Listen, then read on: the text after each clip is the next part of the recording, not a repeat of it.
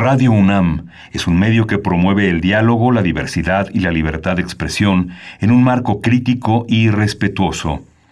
Los comentarios expresados a lo largo de su programación reflejan la opinión de quien los emite, mas no de la radiodifusora. Radio UNAM presenta Primer Movimiento. El mundo desde la universidad.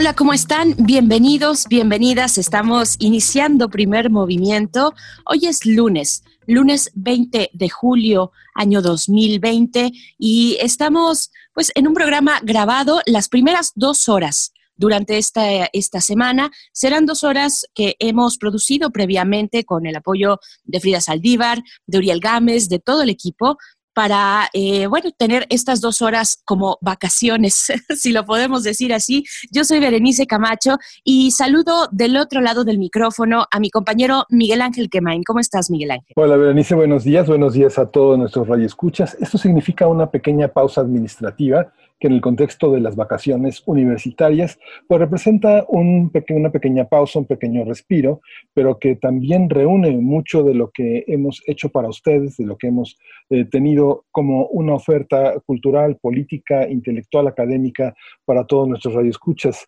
Aprovecho para darle la bienvenida a los radioescuchas que nos sintonizan a través de las frecuencias de la Radio Universidad de Chihuahua, que están en, la, en una situación semejante, pero la radio, como ustedes saben, no para, no paran esas tres ciudades, que es Ciudad Cuauhtémoc, Ciudad Juárez y la ciudad de Chihuahua. Estaremos con ustedes de 6 a 7 y de 7 a 8. Recuerden, esto es grabado, pero al mismo tiempo tiene el poder de la impronta de un presente que continúa desde hace mucho tiempo atrás de nosotros.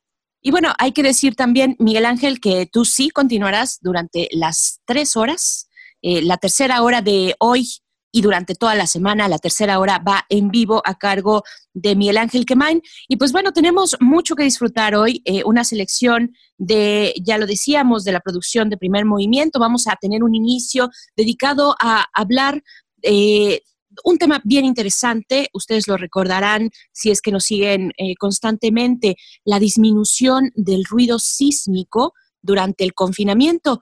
Esto lo conversaremos con el doctor Víctor Manuel Cruz Atienza. Él es doctor en sismología e investigador del Departamento de Sismología del Instituto de Geofísica de la UNAM. Pues bueno, este hallazgo de verdad increíble dentro de todo lo que ocurre a partir de esta pandemia, pues el gran confinamiento, estar dentro de nuestros hogares, ha supuesto que escuchemos mejor y más a la tierra los sonidos de la Tierra y de inmediato los sismólogos del mundo pues han detectado esta, estas condiciones para poder estudiarlas. Así es que de verdad es un tema que no se pueden perder. Miguel Ángel, esto para nuestro inicio. Tenemos también en la sección que hemos implementado singularidades tecnológicas y TICs, el tema de los mitos del G5. Parece que el G5 es una panacea y justamente tenemos la colaboración de Aquiles Cantarel, que es periodista, director general de Canales TI, para desmitificar esta creencia.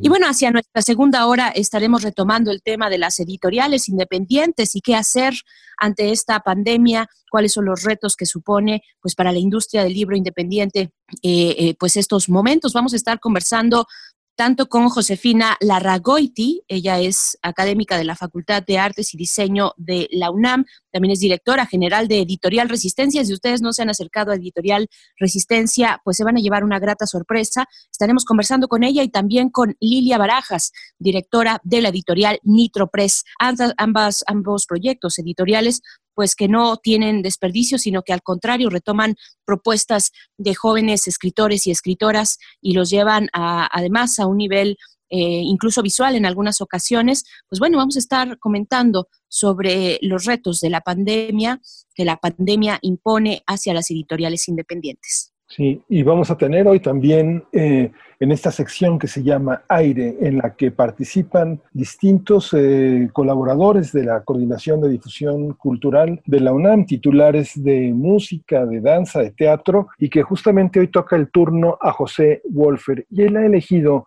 un tema que es fascinante, el cuarteto para el fin de los tiempos de Olivier Messiaen, una una obra que fue creada durante la Segunda Guerra Mundial en un campo de concentración con prisioneros del campo. Vamos a tener la oportunidad de escuchar este extraordinario documento.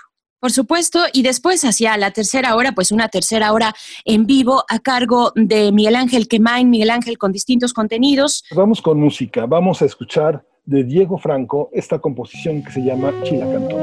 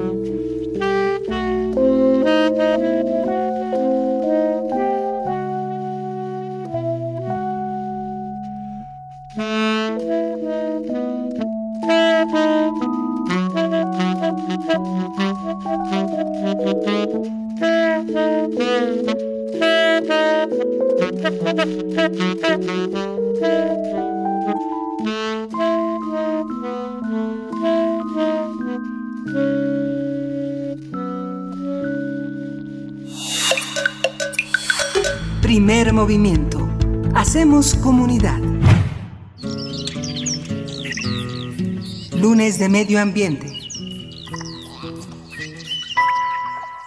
La UNAM participa en un proyecto internacional que estudia la disminución del ruido sísmico debido al confinamiento de las personas alrededor del mundo por el nuevo coronavirus, lo que ha permitido aumentar eh, la capacidad para detectar sismos y microsismos.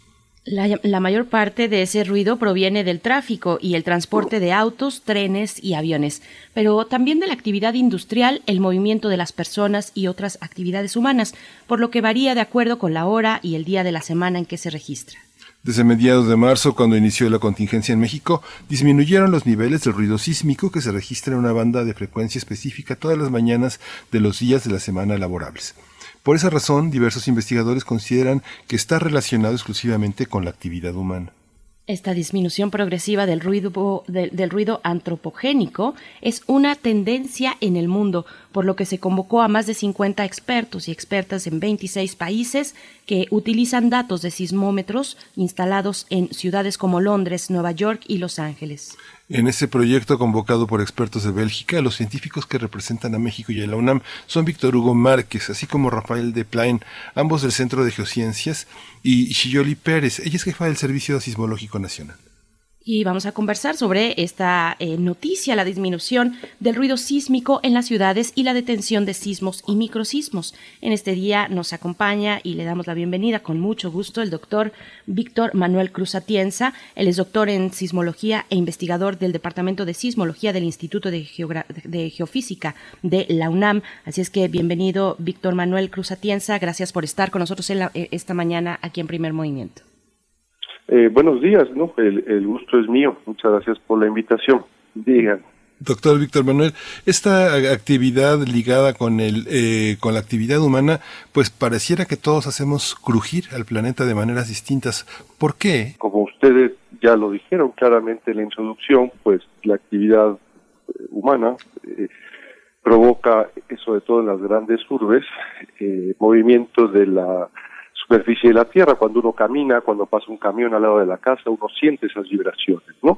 Entonces, cuando somos millones o cientos de miles de personas los que nos transportamos diariamente, o bien la actividad industrial en estas grandes urbes generan estas vibraciones que se transmiten en interior de la, de la Tierra y es común a cualquier asentamiento humano.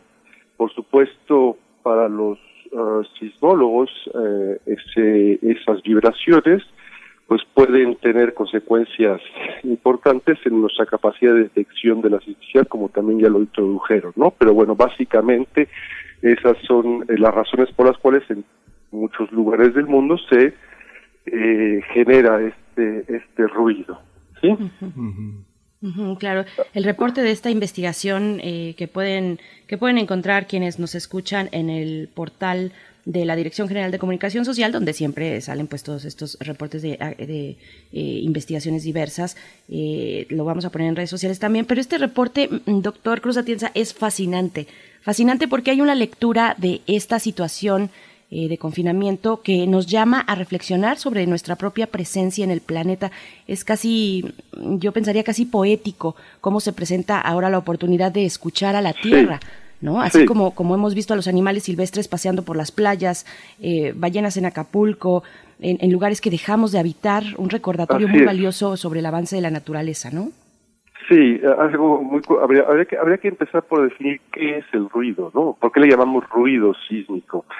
Eh, eh, en, física, eh, cuando uno se dedica a observar fenómenos de la naturaleza, digamos, nosotros le llamamos ruido a todo aquello que nos obstaculiza, que nos impide tener acceso con claridad a lo que nos interesa observar. Por ejemplo, si estamos hablando con un colega en un café, nos interesa la conversación de ese colega, lo que él nos pueda decir, pero si hay mucho ruido, hay barullo detrás, eh, gente hablando fuerte, etcétera, eso nos estorba, puede llegar incluso a, impedirnos escuchar con claridad lo que nos responde el otro individuo. Eso le llamamos ruido.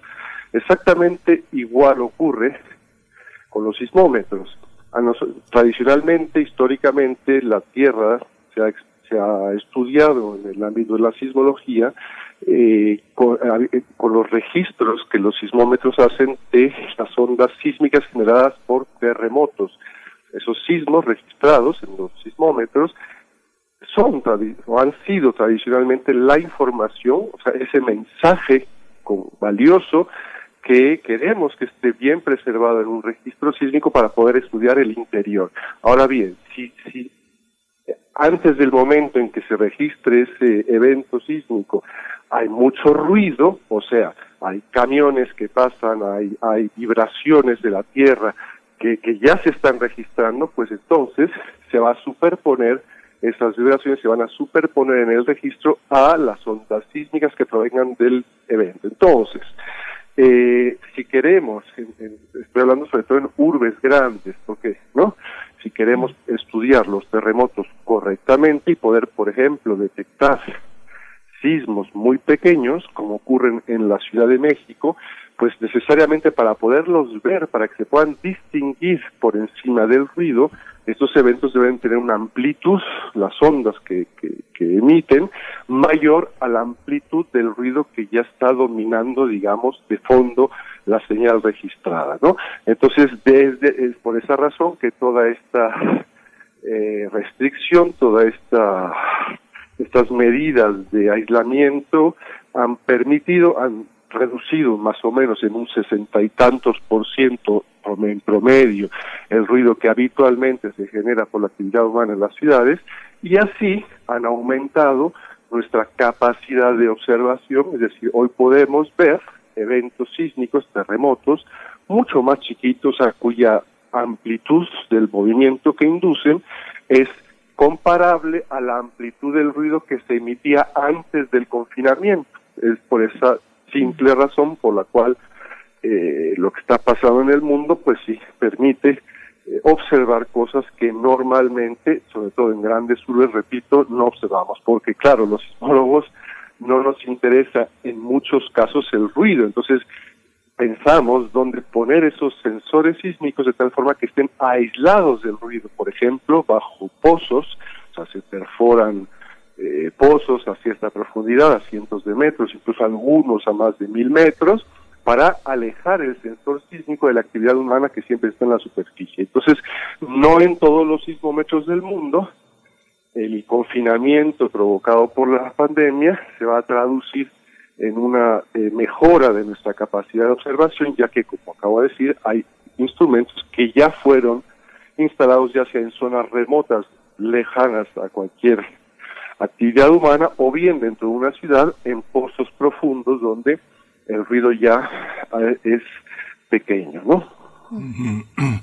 Eh, alguna vez le escuché decir a una persona de origen rural que cómo no iban a estar las ciudades en crisis con todo ese peso que le meten, pero ¿El peso influye? ¿El peso y la movilidad del transporte, las vías férreas? este ¿El peso de la infraestructura en general, o sea, edificios y todo esto, se refiere? Sí.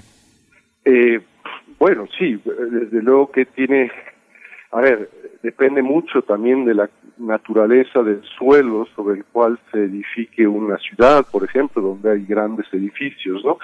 Ustedes saben que la Ciudad de México, o gran parte de ella, está sentada en, lo que fueran lagos del Valle de México, el lago de Texcoco, el Charco, Xochimilco, en fin, sobre sedimentos lacustres cuyas propiedades mecánicas son tales que eh, la actividad humana afecta mucho su comportamiento. Es decir, por ejemplo, la extracción de agua, ustedes saben, ha provocado durante muchas décadas una compactación del suelo muy grande, hay una subsidencia eh, muy importante provocada por esa extracción y también hay, como también muchos lo hemos visto, edificios eh, icónicos como el de Bellas Artes que su peso, ¿verdad? ha provocado un hundimiento este eh, en torno del suelo en torno a esa gran masa, ¿no?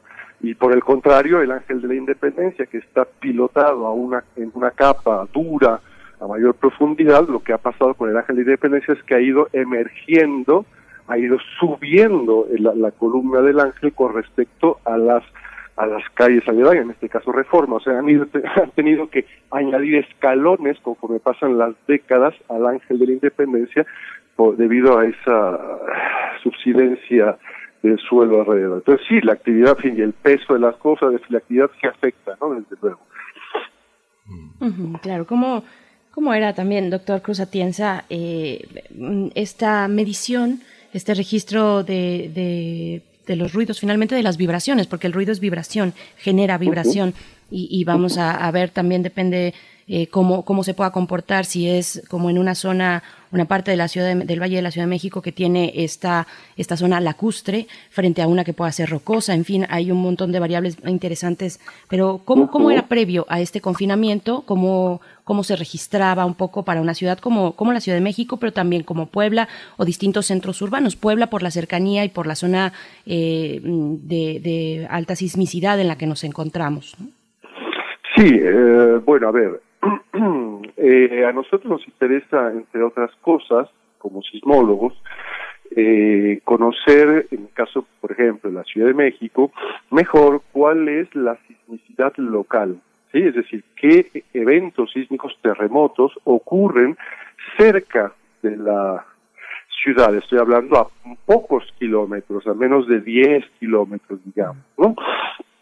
Y han habido, han habido muchos sismitos, pequeños hasta hoy, en general todos, cerca de la, de la superficie, notablemente el que sentimos en julio del año pasado, que cobró bastante revuelos en Chapultepec, un sismo de magnitud 3.2 y una serie de réplicas justo en Chapultepec, que incluso hubo problemas manifestaciones colonias aledañas para eh, detener obras que estaba llevando a cabo la Ciudad de México para la, eh, eh, para el metro, pensando porque los los habitantes al haber sentido esa sacudida que fue muy violenta, muy muy muy corta, duró escasos dos o tres segundos esa gran sacudida, pero que produjo en la zona epicentral ese pequeñito sismo la aceleración eh, sísmica, la aceleración del suelo más grande que jamás hayamos eh, experimentado en la Ciudad de México, incluso más fuerte que la que produjo el sismo del 19 de septiembre de 2017. En ese lugar específico, fue un sismo muy pequeño pero muy superficial. Entonces, bueno, y, y ese sismo tuvo réplicas, entonces, que son sismos aún más pequeños. Entonces, si queremos identificar las fallas geológicas activas en la zona urbana de la Ciudad de México, por ejemplo, la de Puebla o de cualquier lugar, pero eh, hablemos ahora mismo de la de México, eh, es necesario que nuestros instrumentos de observación tengan la capacidad de observar señales que pueden ser cuya amplitud, ¿no? su tamaño, es, puede ser incluso menor al del ruido que generalmente provoca la, la actividad eh, eh, humana, ¿sí? Entonces, eh, en, otras, por eso justamente ahora, y de a raíz de este sismo que aquí se alusiona ahora, el año pasado, junto con la Secretaría de Ciencia, Tecnología y Educación, la SECTEI de la Ciudad de México, y con Claudia Sheinbaum, hemos trabajado muy fuertemente la UNAM a través del Instituto de Geofísica e Ingeniería, Geofísica a través del Servicio Sismológico Nacional, el CIDES, que es la, asociación civil a cargo de la alerta sísmica y que tiene una red acelerométrica la más grande en la Ciudad de México desde hace décadas, la, la RACM, y la UAM, la UAM y TENAPED, esas instituciones que estamos fortaleciendo la red sísmica de la Ciudad de México que, ya es grande, para unificar todos los instrumentos pertenecientes a estas instituciones en una sola red eh, que eh, satisfaga ciertos estándares técnicos eh, suficientes para tener una mucho mejor capacidad de observación en tiempo real de la sismicidad local. No solo local, también de cualquier terremoto que venga de la costa o de donde sea, pues, pero eh, sí con la intención de poder generar, eh, digamos, insumos eh, rápidamente después de un terremoto, como mapas de intensidad. En fin, esta red sísmica va a ser una de las más densas del mundo. Estamos hablando de, ya son, ya son, ya que existe la mayoría de estos sensores del orden de 150 sensores sísmicos distribuidos en toda la ciudad. Entonces, algunos de ellos, pocos, pero serán en pozo, O sea, se van a, restablecer pozos que tenía ya el Senapred, que estaban abandonados, eh, para volver a poner sensores eh, justamente a cierta profundidad para poder detectar pequeñitos sismos y poder mapear sismos, identificar esas fallas geológicas que generan los sismos y, y, que podrían eventualmente eh, producir terremotos de mayor magnitud y por lo tanto suponiendo un mayor riesgo, peligro al menos para la ciudad. Entonces, de ahí la importancia el que podamos caracterizar sismotectónicamente una región, en este caso la Ciudad de México, Los Ángeles, o Puebla, o, donde sea, es esa capacidad de observación en el cual el ruido sea lo menor, el menor posible, ¿no? Ahora quisieras, cuando gusten, acotar algo muy interesante de, acerca del ruido, digamos, otra otra cara del ruido, pero sí, adelante, digamos. Sí, no, ¿por, qué no, ¿por qué no acota ese aspecto, doctor, que tal vez nosotros no, no abordemos? Claro, entiendo, entiendo. Bueno, a ver, sí, eh, es muy importante decirlo.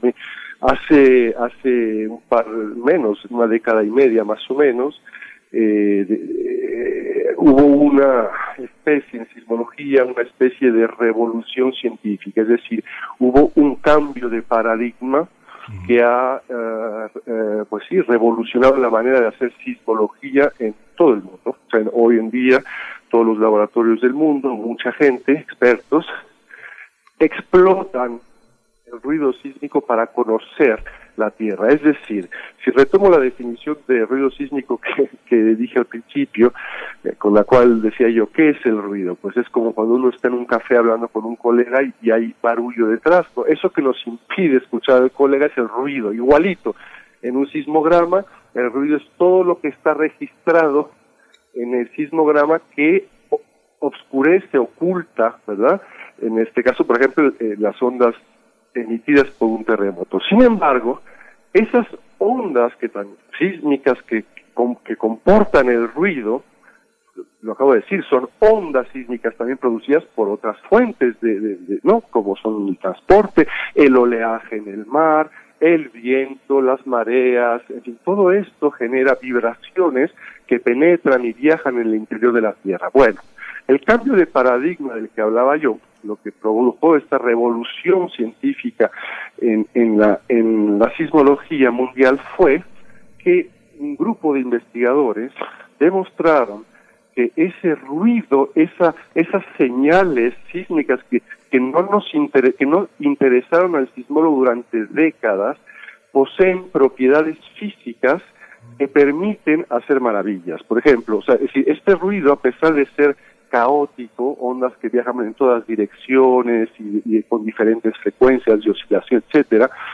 tienen cierta coherencia. Por ejemplo, si yo tengo dos estaciones sísmicas alejadas a una distancia dada, que están registrando ese mismo ruido sísmico, este grupo de investigadores se dio cuenta que existe esa, que esa coherencia entre las ondas que, componen el ruido eh, permiten reconstruir utilizando única y exclusivamente ese ruido sísmico, reconstruir un sismograma, el, el sismograma que yo, yo registraría en la estación B si yo le hubiera pegado un golpe a la Tierra en la estación A. ¿Sí me explico?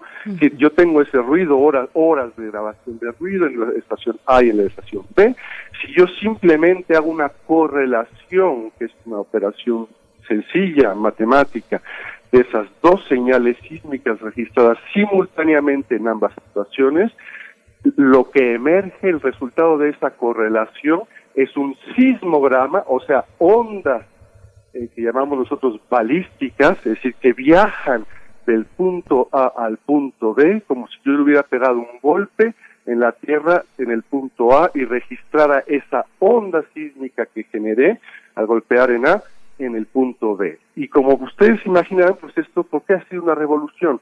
Porque en muchas regiones del planeta donde no ocurren sismos, por ejemplo, sismos tradicionales, los de siempre, y que por lo tanto ha habido eh, dificultad por estudiar el interior de la Tierra, precisamente porque no hay sismos que emitan ondas sísmicas que nos permitan entonces eh, hacer muchos estudios del interior, pues se, pudo entonces empezar a hacer por ejemplo, tomografías sísmicas, como la tomografía del, del, cuando uno va al hospital y le sacan una imagen eh, del interior del cuerpo igual, ¿no? Los sismólogos con base en ondas sísmicas registradas se pueden reconstruir la estructura interna del planeta, pero para eso hacen falta ondas sísmicas.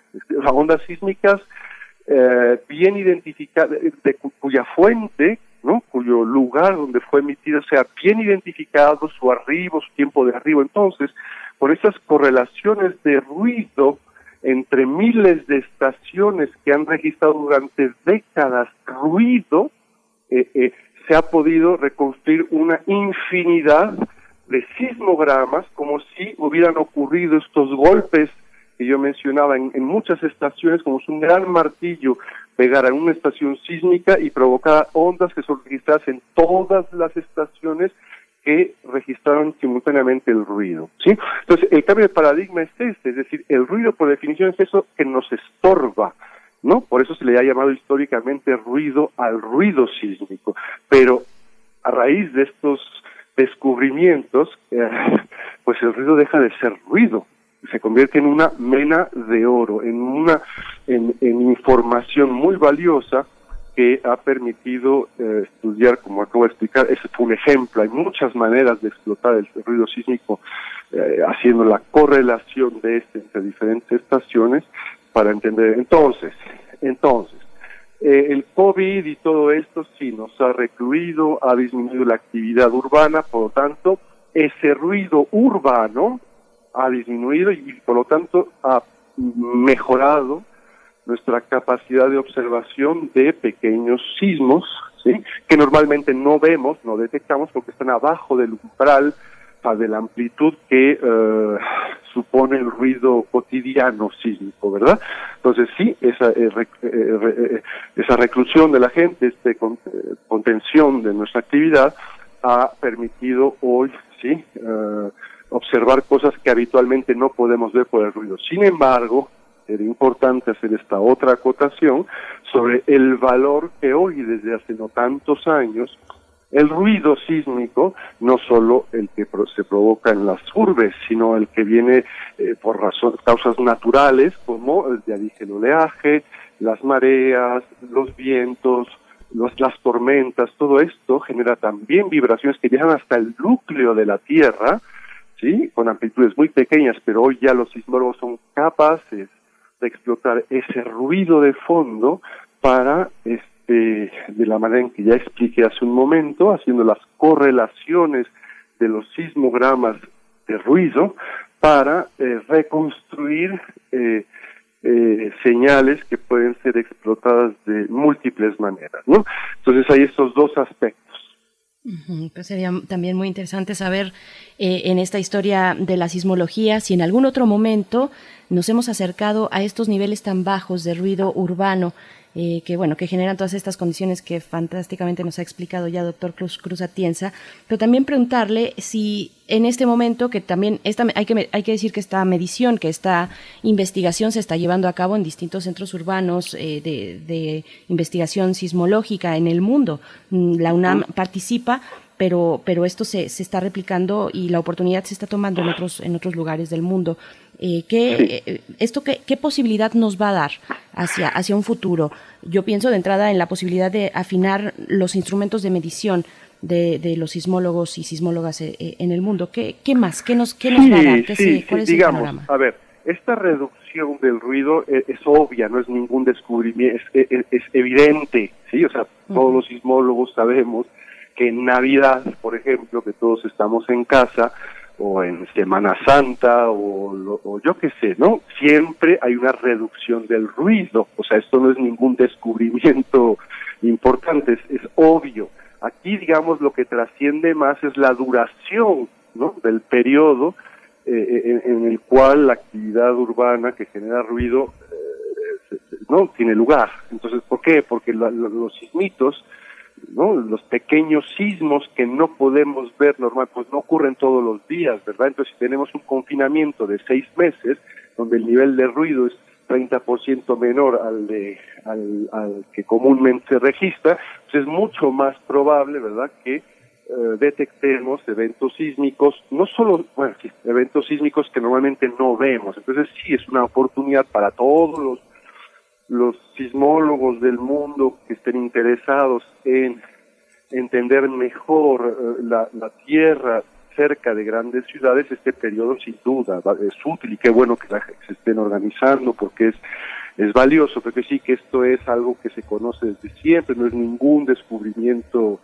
este, ningún descubrimiento, ¿no? Entonces, claro, hay que explotarlo al máximo, da oportunidades inéditas, no solo para detectar sismos, sino también para hacer mediciones mucho más precisas de los tiempos de arribo de ciertas ondas sísmicas y por lo tanto entender mejor la estructura interna superficial en las grandes urbes. Entonces sí, da, abre una gama de posibilidades esta reducción del ruido que son interesantes, ¿no? Y que bueno, obvio, hay sismólogos del mundo lo saben y algunos pues se dedicarán a, eso, ¿no?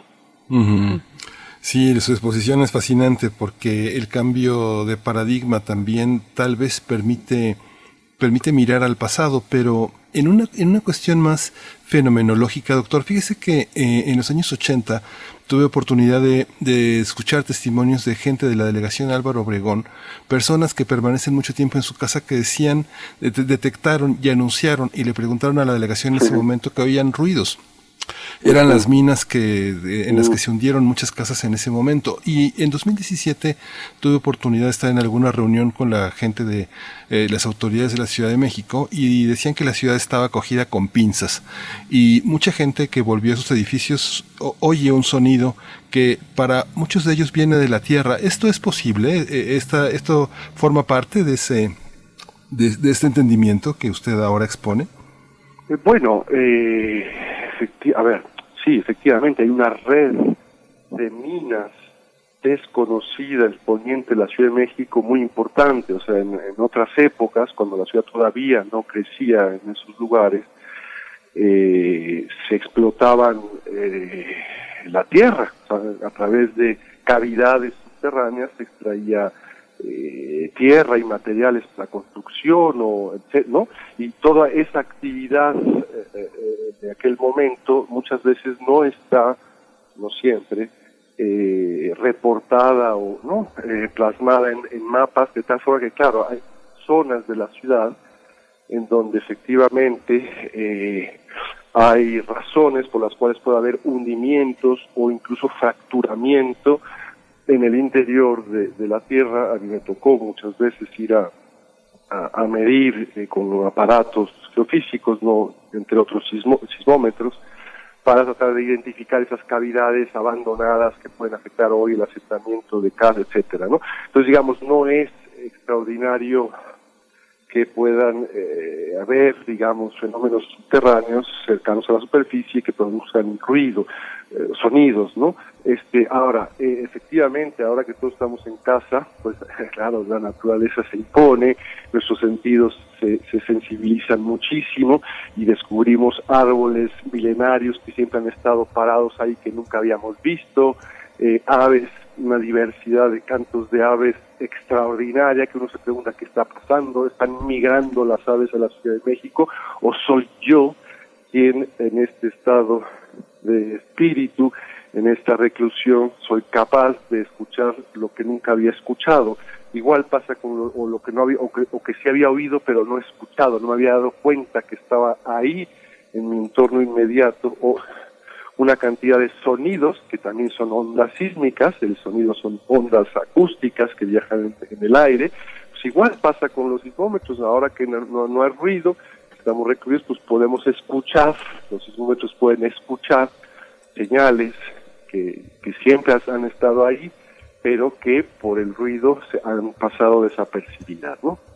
Así es. Pues doctor Cruz Atienza, eh, muchas gracias por esta conversación. Es finalmente lo que se reporta para nuestro país en Puebla, el ruido sísmico ha disminuido hasta 50%, en Querétaro 40% y en Ciudad de México cerca del 30% y es fascinante. Les invitamos a quienes están escuchando pues a acercarse a esta nota, a esta investigación de la universidad eh, de manera conjunta con otras universidades e, e institutos de medición de, la Tierra. Y pues muchas gracias por, por, compartir este, esta reflexión esta mañana, doctor Cruz Atienza, investigador del Departamento de Sismología del Instituto de Geofísica de la UNAM. Gracias. Gracias por acompañarme en este aislamiento.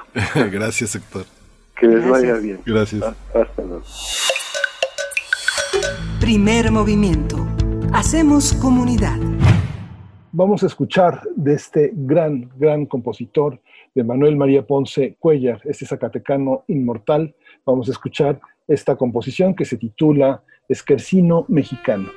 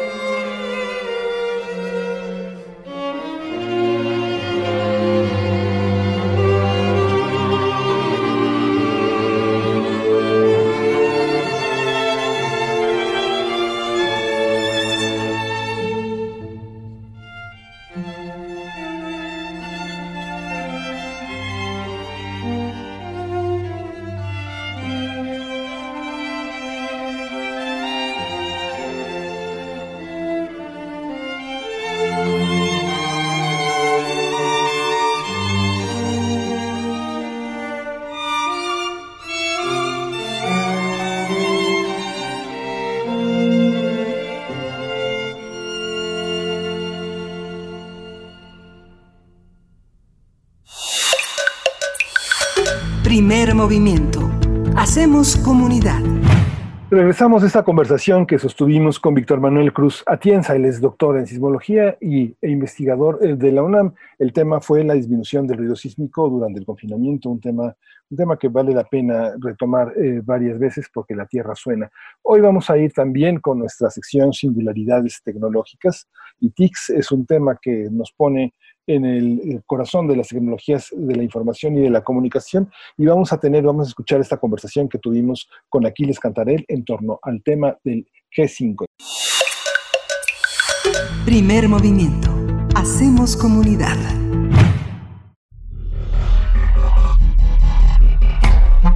Singularidades tecnológicas y TICs. Bien, pues damos la bienvenida esta mañana a Aquiles Cantarel. Él es periodista y director general de Canales TI y está también a cargo, junto con otros colaboradores de esta sección Singularidades Tecnológicas y TICs. Nos da mucho gusto saludarte, querido Aquiles Cantarel. ¿Cómo estás? Muy buenos días. Estamos Miguel Ángel Quemán y Berenice Camacho también de manera remota. Buenos días. Buenos días, Berenice. Buenos días, Miguel. Hoy vamos a hablar precisamente de la tecnología 5G. Es una tecnología novedosa y que eh, ha estado en boga en los últimos días en las redes sociales, ¿no? Y es porque eh, a falta de información técnica y científica, pues la gente empieza a inventar una serie de historias como de que produce cáncer, mata a los animales y a las plantas, eh, transmite el coronavirus, eh, sirve para el control mental porque la frecuencia a la que corren eh, puede provocar que la gente, el, cerebro de la gente se achicharre y entonces pueda ser utilizado como zombie e incluso se habla para el espionaje y ver qué hacen las personas en su más profunda intimidad y entonces con, eh, a través de eso ejercer un control. Pero en realidad se trata de una tecnología para mejorar el espectro de, de radio o el ancho de banda entre los usuarios y que va acompañado además de otra tecnología que se llama Wi-Fi 6, que está enfocada esta a el uso doméstico o corporativo en, en, zonas cerradas, mientras que la primera, el 5G, pues está pensado para zonas abiertas, ¿no? Eh, en el 5G, por ejemplo, se piensa que va a llegar a una capacidad de 3.524 GHz de ancho de banda, mientras que en el otro caso, pues vamos a pasar de 9.6, que es eh, lo que hay actualmente, y que si nos va bien, pues podemos llegar a ello, a una velocidad de 160 MHz en el ancho de banda, y que a diferencia de lo que sucede ahora, que donde se pueden conectar hasta cuatro dispositivos a esa velocidad, esta se va a duplicar hasta ocho dispositivos a esta velocidad. Y eh, en el caso, por ejemplo, del 5G, eh, pues esta, esta, tecnología eh, va a permitir que eh, podamos comunicarnos más rápido, pero tiene un problema. El problema es que eh, necesita tener antenas cada 160 o 200 metros, mientras que ahora esta distancia entre las diferentes antenas que vemos por toda la ciudad, pues va de 1.5 a 3 eh, kilómetros de distancia, ¿no? Ese sí es una, una, limitación. Pero la idea es que eh, tanto una como otra puedan eh, sacar ventaja de muchas cosas. Por ejemplo, poder controlar eh, dispositivos a distancia, como por ejemplo, pues esto de que tanto se ha hablado, que son los vehículos eh, sin conductor para poder hacer eso, pues se va a necesitar una tecnología precisamente como la 5G. O, por ejemplo, eh, realizar cirugías a distancia o robots industriales que puedan eh, ser eh, reconfigurados o que se les asigne otra tarea sin necesidad de ir directamente al lugar y hacer que esto funcione de otra manera. Y obviamente, pues lo que todo mundo como consumidor espera, que es el uso de los drones para poder entregar medicinas, entregar libros, entregar, en fin, eh, documentos y que pues e, eso eh, esperamos que sea el futuro inmediato, ¿no? O inmediato. En el caso de la, del, del, del Wi-Fi 6, pues bueno, vamos a tener la, la realidad aumentada y lo más importante es que todos esos dispositivos que ya incluyen en la actualidad tecnología IoT, o sea, e Internet de todas las cosas, pues van a poder ahora sí sacar ventaja, ¿no? Seguramente a lo mejor por ahí hay alguno de nuestros escuchas que ya compró un refrigerador que incluye eh, tecnología IoT y pues no lo puede utilizar porque no hay la suficiente capacidad de ancho de banda para poder eh, pedir automáticamente sus sus repuestos de alimentos eh, eh, eh, vía internet y de manera automática. ¿no? lo interesante de esto es que estas dos tecnologías que en algún momento se trató de, de, decir que eran dos competidores, en realidad se complementan. El caso del 5G pues está diseñado para exteriores y el Wi-Fi 6 está diseñado para interiores. De tal manera que en el futuro, no como sucede ahora que cuando pasa uno de la calle al, al, al, interior o al revés, eh, hay un lapso, hay, un, hay un, una latencia ahí, un espacio donde no hay señal y hay que esperar unos instantes para que se restablezca, ¿no? Aquí va a ser automático. El usuario ni siquiera va a tener que sacar el teléfono de su bolsillo o de la bolsa o de la mochila. Eh, se van a hacer estos cambios automáticamente. Y luego, bueno, lo más importante en cuanto a los mitos es eh, este asunto de, la, de las radiofrecuencias, ¿no? Y es que eh, las radiofrecuencias no no llegan a, ni siquiera al nivel mínimo del donde pudiese ser peligroso, ¿no? Para, para que una radiofrecuencia sea peligrosa tiene que andar entre los 40 y los 70 gigahertz y eh, donde sí puede eh, generar algún tipo de alteración, como es el caso de los rayos X que están en el extremo máximo de, de, estas frecuencias y eh, esta tecnología ni siquiera, pero ni por casualidad, se acerca ni a la mitad de, esta, de, estas, de estas capacidades, ¿no? Entonces, eso no, no va a pasar y no hay peligro de que dañe o que, eh, eh, mate o que, o que sirva para otras cosas, ¿no? Y eh, por otro lado, lo que sí hace el, 5G es que está afectando y va a afectar a otras tecnologías. O sea, ¿qué es lo que, que está pasando? Pues que en la banda media del 5G es la misma banda que utilizan las la televisión vía satélite y los GPS.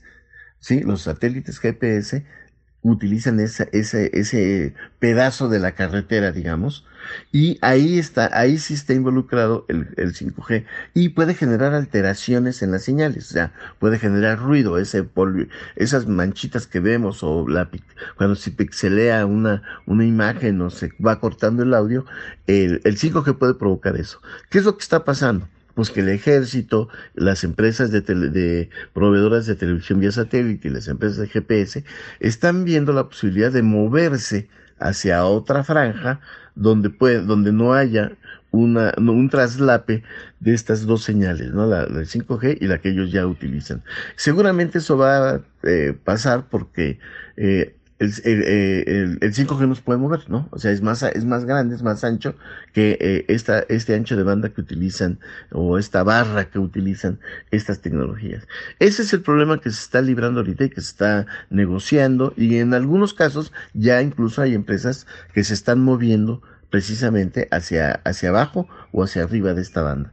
Y con ello, pues bueno, se, se va a generar un espacio vacío de, de, de, comunicación que va a permitir que el 5G pueda eh, instalarse en ese, en ese nicho o en ese pedazo y entonces ahí, ahí es donde se va a trabajar y se va a poder hacer uso de esta, de esta tecnología. Y bueno, eh, los que sí están muy preocupados pues son los, los, los meteorólogos porque ellos sí ya están siendo, en las pruebas que están haciendo, sí ya le está eh, generando ruido en los satélites meteorológicos, ¿no? Pero bueno, finalmente eh, todo esto se va a resolver. La mala noticia para nosotros como mexicanos es que eh, esto va a tardar entre dos y tres años más para que empecemos a ver algunos equipos que soporten el 5G en nuestro país, porque en el caso de Wi-Fi, que es esta este, tecnología inalámbrica, ya hay dispositivos listos, ya hay eh, los, los smartphones de alto nivel, ya están preparados para el 5, para el Wi-Fi 6 e incluso ya hay lugares donde ya está instalado esta tecnología, que la verdad eh, es impresionante cómo, cómo, cómo, eh, cómo se pueden hacer muchas cosas con los dispositivos que uno utiliza. Y bueno, con esto llegamos al final y les agradezco mucho su atención. Te mandamos un abrazo, esperamos eh, te encuentres muy bien y nos escuchamos contigo próxima, próximamente en esta eh, pues sección que tenemos cada 15 días los lunes. Te mandamos un fuerte abrazo, Aquiles Cantarel, y, y nos escuchamos pronto. Buenos días. Hasta pronto, Aquiles. Primer movimiento. Hacemos comunidad.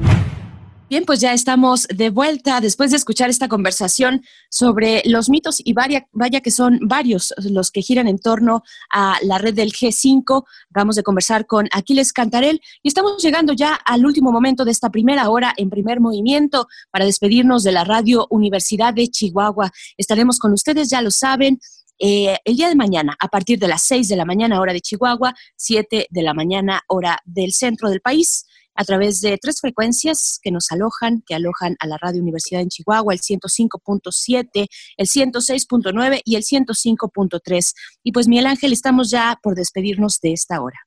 Sí, vámonos, nos, eh, nos encontramos a las 8 de la mañana nuevamente aquí en Primer Movimiento. No se despegue de la radio universitaria de Radio UNAM. Encuentra la música de Primer Movimiento día a día en el Spotify de Radio UNAM y agréganos a tus favoritos.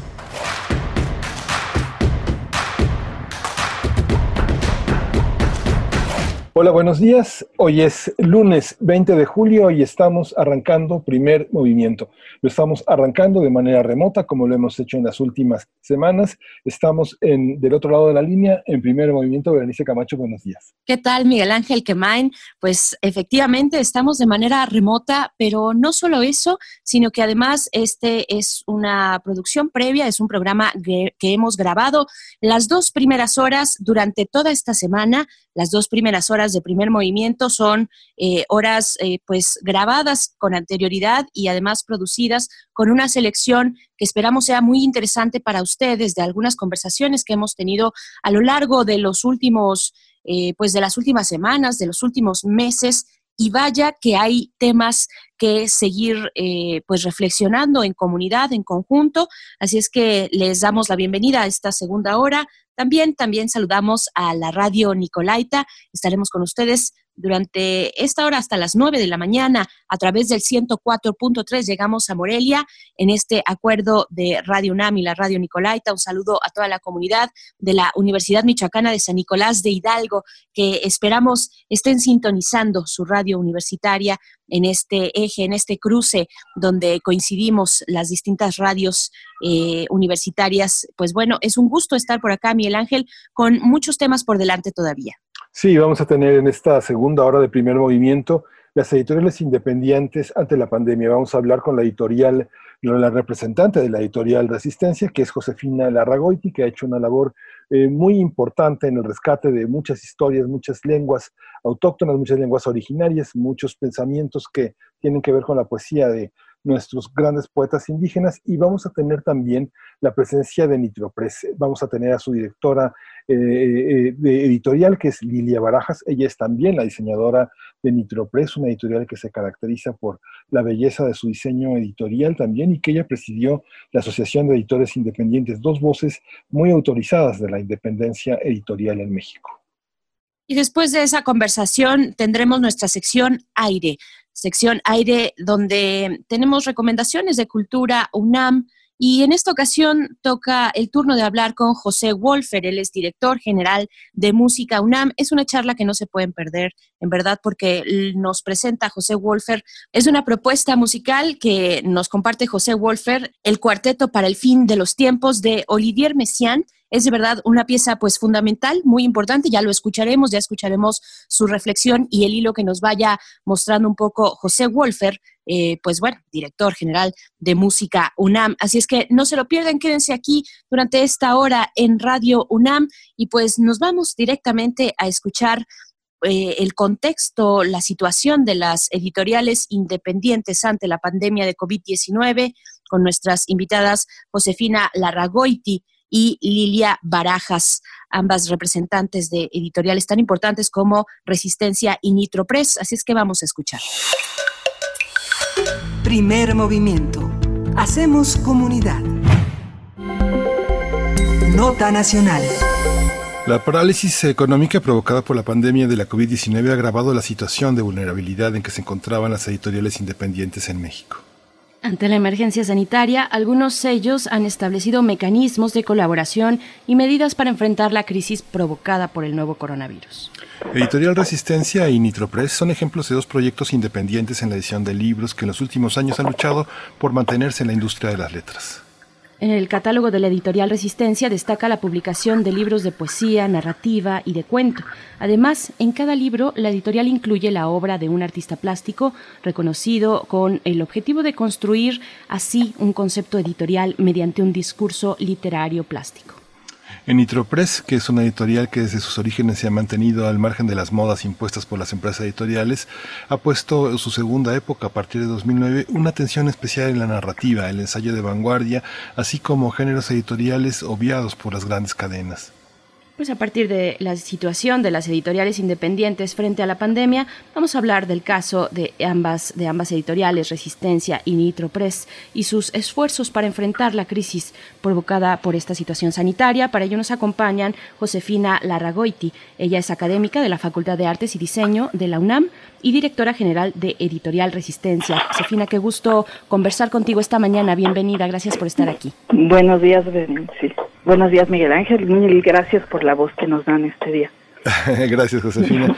Eh, tenemos también en el otro lado de la línea a Lilia Barajas, que es directora de la editorial Nitropress, pero también es la gran diseñadora de este proyecto editorial que es de una enorme belleza plástica. Bienvenida, Lilia Barajas. Gracias por estar aquí con nosotros. ¿Qué tal? Buenos días. Gracias por la invitación. Gracias a las dos. Pues es un gusto platicar con ustedes. Ojalá fuera en otro contexto, eh, pero hay mucha adversidad que nos ha traído esta, esta situación sanitaria. ¿Cómo la están, cómo están viendo, más allá de sus propios proyectos, cómo están viendo en general a la industria editorial independiente? ¿Cuáles son esas, eh, pues, esas barreras que se están eh, interponiendo en, en este año cuando se han cancelado ya distintos festivales, ferias de libro, donde ustedes tienen la posibilidad de dar promoción? y hacer una venta importante en el año de sus productos. Eh, iniciamos contigo, Josefina. Ah, ok, Berenice, gracias. Mira, este, primero ante la pandemia, pues muchísima incertidumbre y mucha necesidad de repliegue, ¿no? Yo lo que hizo Resistencia fue detenerse, enviar a todos los trabajadores a trabajar a su casa con sus máquinas, la, la protección primero que todo, y después, pues ya veníamos desde que terminó la feria de minería viendo ya el problema que se veía internacional con esto de la pandemia. Entonces lo que hicimos fue intentar de hacer la cobranza la, pues la mayor que se pudiera. Y veíamos evidentemente que los festivales y las ferias estaban por suspenderse. Y sí como tú dices son fuente de ingreso fuerte para la editorial. Pero también afortunadamente veníamos de un año que había resultado muy positivo para la editorial eh, por proyectos que teníamos como más de 10 años este, realizando, como el cómic o estos nuevos libros infantiles que hicimos, que nos permitieron tener como un colchón y que nos han permitido tener una vida en este momento en desarrollo, generando como alianzas con las editoriales, este, que se manejan como nosotros un poco a la distancia de los gremios editoriales que están haciendo movimientos, pero que estamos generando más bien como alianzas para saliendo de COVID, que es lo que vamos a realizar, porque lo que tenemos muy claro es que la editorial, el proceso editorial, la cadena de producción del libro y la cadena de valor del libro se va a modificar, o sea, no hay vuelta para atrás. Lo que estamos haciendo es eh, pensar en austeridad absoluta, eh, Entramos a la pandemia con tres novelas nuevas, un libro de cuentos, un libro infantil trilingüe y un libro de cómics sobre Chava Flores. Esos libros están detenidos, no hay esta promoción que se debió haber dado para ellos. Entonces estamos preparando eso, cómo vamos a lanzar estos libros que ya están impresos y cómo nos vamos a insertar en esta nueva modalidad del gremio editorial al que estamos enfrentándonos y repito, no hay vuelta para atrás. O nos, nos subimos o nos quedamos atrás. ¿no? Para comenzar, eso diría. Claro. Liliana Barajas, te escuchamos a ti también con este mismo panorama. Ah, bueno, pues eh, de entrada sí creo que fue, eh, en general fue como una sorpresa, ¿no? Pensamos que la contingencia iba a ser como más corta y que íbamos a tener chance de, de eh, tener eh, pues alguna feria después. De hecho, eh, creo que nos quedamos nosotros en, en, el, en el entendido de que no iba a ser tan larga y con proyectos como este, pendientes para los distintas las distintas ferias conforme ha ido ocurriendo la pandemia o sea, como se ha ido alargando la contingencia, hemos este, tenido que estar suspendiendo y suspendiendo cosas. Creo que también eh, el hecho de que fuera es de que haya una incertidumbre de repente nos nos tomó por sorpresa porque no se no hacíamos nada o sea estábamos pensando que se iba a terminar y que íbamos a seguir con un pues con un con un programa ya establecido pero a raíz de que se ha ido extendiendo hemos este tratado de hacer alianzas en en el gremio no creo que todo va a cambiar definitivamente. Eh, digo nos, nosotros como editorial pertenecemos a, a, a dos este agrupaciones, una dentro de la CANIEM, eh, este, en el en el Comité de Editoriales Independientes y otra en la ley, que es la Liga de Editoriales Independientes. Entonces, con los colegas hemos visto que esto realmente va a afectar tanto que hay muchas editoriales que van a cerrar. Entonces, este, eso no, nos hace replantearnos el, eh, el lugar donde estábamos, ¿no? Y, y tratar de hacer, digo, lo que se ha eh, platicado en diversas este, eh, reuniones es el hecho de crear comunidad. O sea, necesitamos los unos, o sea, necesitamos estar todos juntos para ver qué es, cómo vamos a regresar a, a después de la pandemia. Es complicado, es complicado porque, bueno, todos pensamos que no va a haber ninguna feria, ningún festival y las independientes vivimos de eso. Entonces, bueno, pues eh, eh, han habido propuestas, este, y pues pensamos que estas propuestas pueden ser viables o no. O sea, muchas de las independientes no están, no tienen un, un sistema, este, pues como activo de, de, la de la cuestión digital, ¿no? No tienen ni ebooks, no tienen, o sea, nada que se pueda comercializar dentro de la red. Y entonces, este, todas están pensando que, bueno, que es importante, eh, pero al mismo tiempo, pues no hay capital para invertir, para poder hacer un e-commerce eh, eh dentro de sus, muchas no tienen páginas, entonces, este, creo que lo más importante que, que, que nos ha arrojado esto es que necesitamos hacer comunidad, porque yo creo que hay esfuerzos, o sea, yo he visto dentro de, de esto que hay como muchas editoriales, pero hay como células, células que hacen esfuerzos eh, individuales, pero creo que, que no son lo suficientemente efectivos como si fuéramos todos juntos y la comunidad entera hacer un esfuerzo colectivo. Eso creo que sería como más, este, pues, eh, sería más efectivo para todos. Entonces, bueno, estamos en esta en esta cuestión. Eh, claro que, por supuesto, eh, lo que uno tenía pronosticado para para salir, para sacar este año, este está detenido, ¿no? Incluso nosotros nos quedamos también con libros eh, que salieron de imprenta eh, que se iban a presentar, por ejemplo, en la Feria de Puebla que se suspendió y de ahí se suspendió todo lo demás.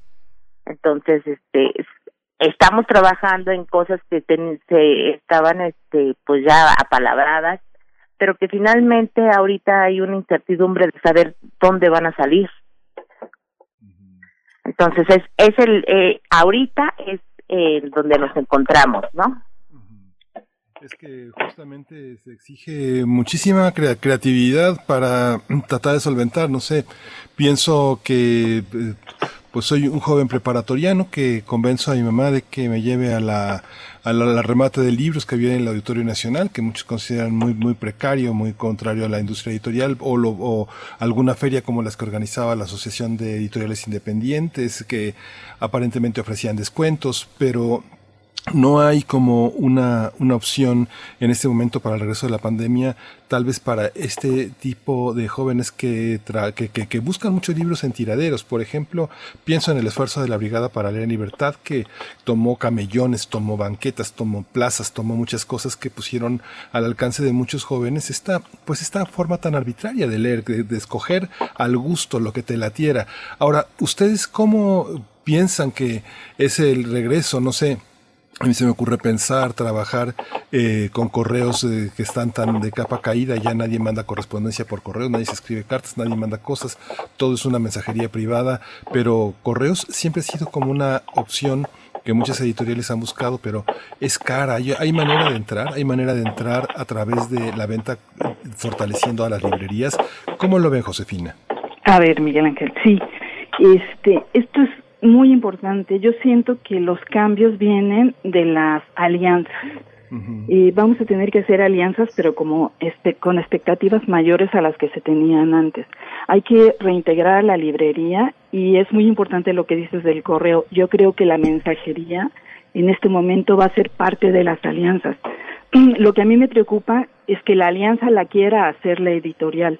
y la cadena del libro ya se veía fracturada un poco con la librería, el editor, por la sobredemanda, por, por el comercio, por los descuentos, por el precio único del libro que nunca se aplica, que ha sido un, un mito realmente, realmente ha hecho que muchas eh, librerías mueran. Este, esta parte ya no puede seguir funcionando igual. El editor que se quiera vender el mismo va a perderse del universo de estos lectores que se acercan a las librerías y descubren cosas nuevas. O sea, querer vender el editor mismo sus libros puede eh, caer en, en, pues estar en las redes y convocar a sus seguidores, ¿no? No llegar realmente a tener un proyecto que tenga un alcance mayor y que descubra y abra los ojos a más gente. Entonces, lo que yo siento es que la editorial se tiene que reinventar, que los formatos del libro van a tener modificaciones y se van a volver eh, multiformato. O sea, yo no voy a poder pensar en un libro solo en papel para que se venda en librería o, o en estos tiraderos o en estas ferias, como tú dices. Voy a tener como editorial que involucrarme ya con los libros digitales, con las tecnologías, con las los tiendas digitales, ¿no? Que nosotros tuvimos una experiencia con una tienda que se llamaba Kishing, que empezó muy bien, pero finalmente la, la sobrepasó el proyecto y ahora le debe dinero a todos los que vendían con ellos.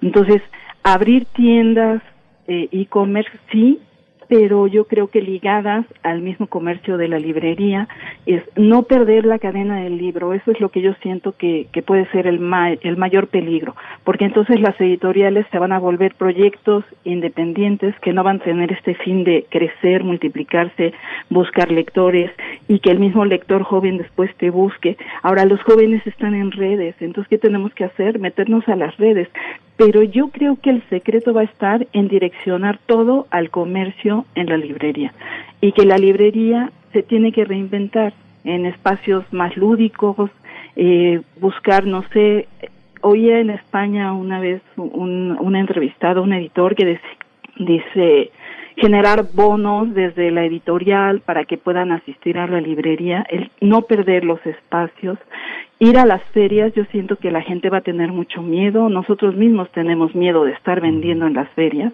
pero bueno, habrá que ser ahora asistir a ferias que demuestren que son seguras, que son tecnológicas, que nos van a cuidar, que nos van a ayudar y aparte van a ofrecer estos libros. Entonces, siento que es un reto de, involucrarse en el conocimiento tecnológico que ya venía dándose. Es, Resistencia, por ejemplo, tiene libros con realidad aumentada en la que puedes escuchar los textos en tres lenguas.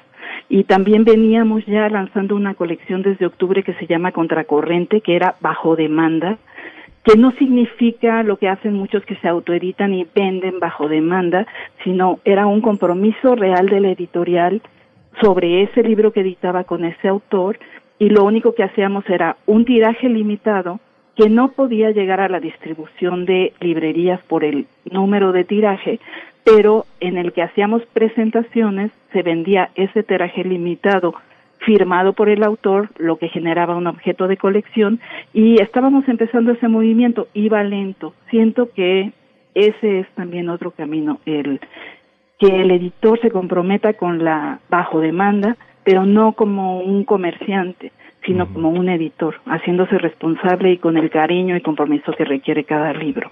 Entonces, siento que estamos en ante un futuro al que no podemos echarnos para atrás.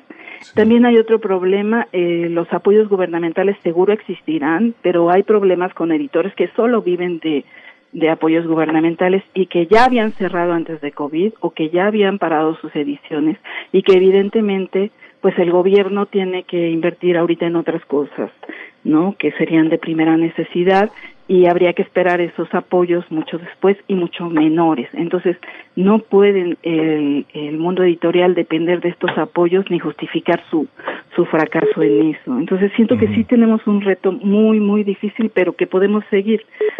Lo veníamos haciendo, Resistencia se estaba montando de la tecnología. Lo que está haciendo esto es acelerar ese, ese, esa subida y lo que yo quisiera es que la librería se despierte, que las, los canales de librerías en el interior de la República que se cerraron con Educal se volvieran a abrir, que si hubiera más este, homogeneidad en esto de los precios, más respeto en los descuentos.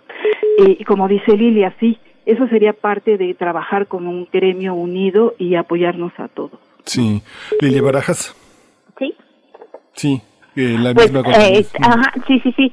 Eh, bueno, ahorita escuchando este a Josefina, sí hay, o sea, hay ya este, hemos hablado, por ejemplo, con la RELI, que, este, que es la Asociación de Librerías Independientes, eh, haciendo, tratando de hacer esto, ¿no? Nosotros creemos que las librerías independientes, su canal este, primario para vender sus, sus libros serían las librerías independientes.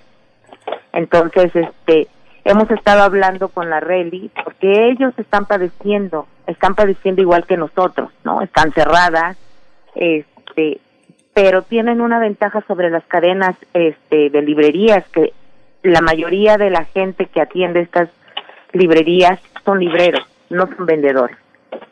Entonces, este es el canal propicio para vender todo todo el material que se produce dentro de de el gremio independiente. Entonces, este, estamos haciendo convenios que creemos que una vez eh, terminado esto, hagamos, tengamos como una cadena que, que fomente el, el hecho, la venta de, de los libros, un vendedor profesional de libros, ¿no? Eh, que es un librero.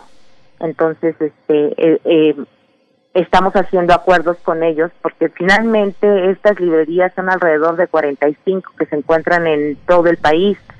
Entonces, este eso podría darnos un alcance mucho más grande con menos este requisitos. Claro que lo que hemos estado nosotros peleando y se pelea dentro del comité de la de, de independiente en la CANIEM es sobre el precio del libro el precio único del libro, es una ley que tendría que ser eh, aprobada y respetada, porque eso beneficia a, toda, a todo el ecosistema del libro.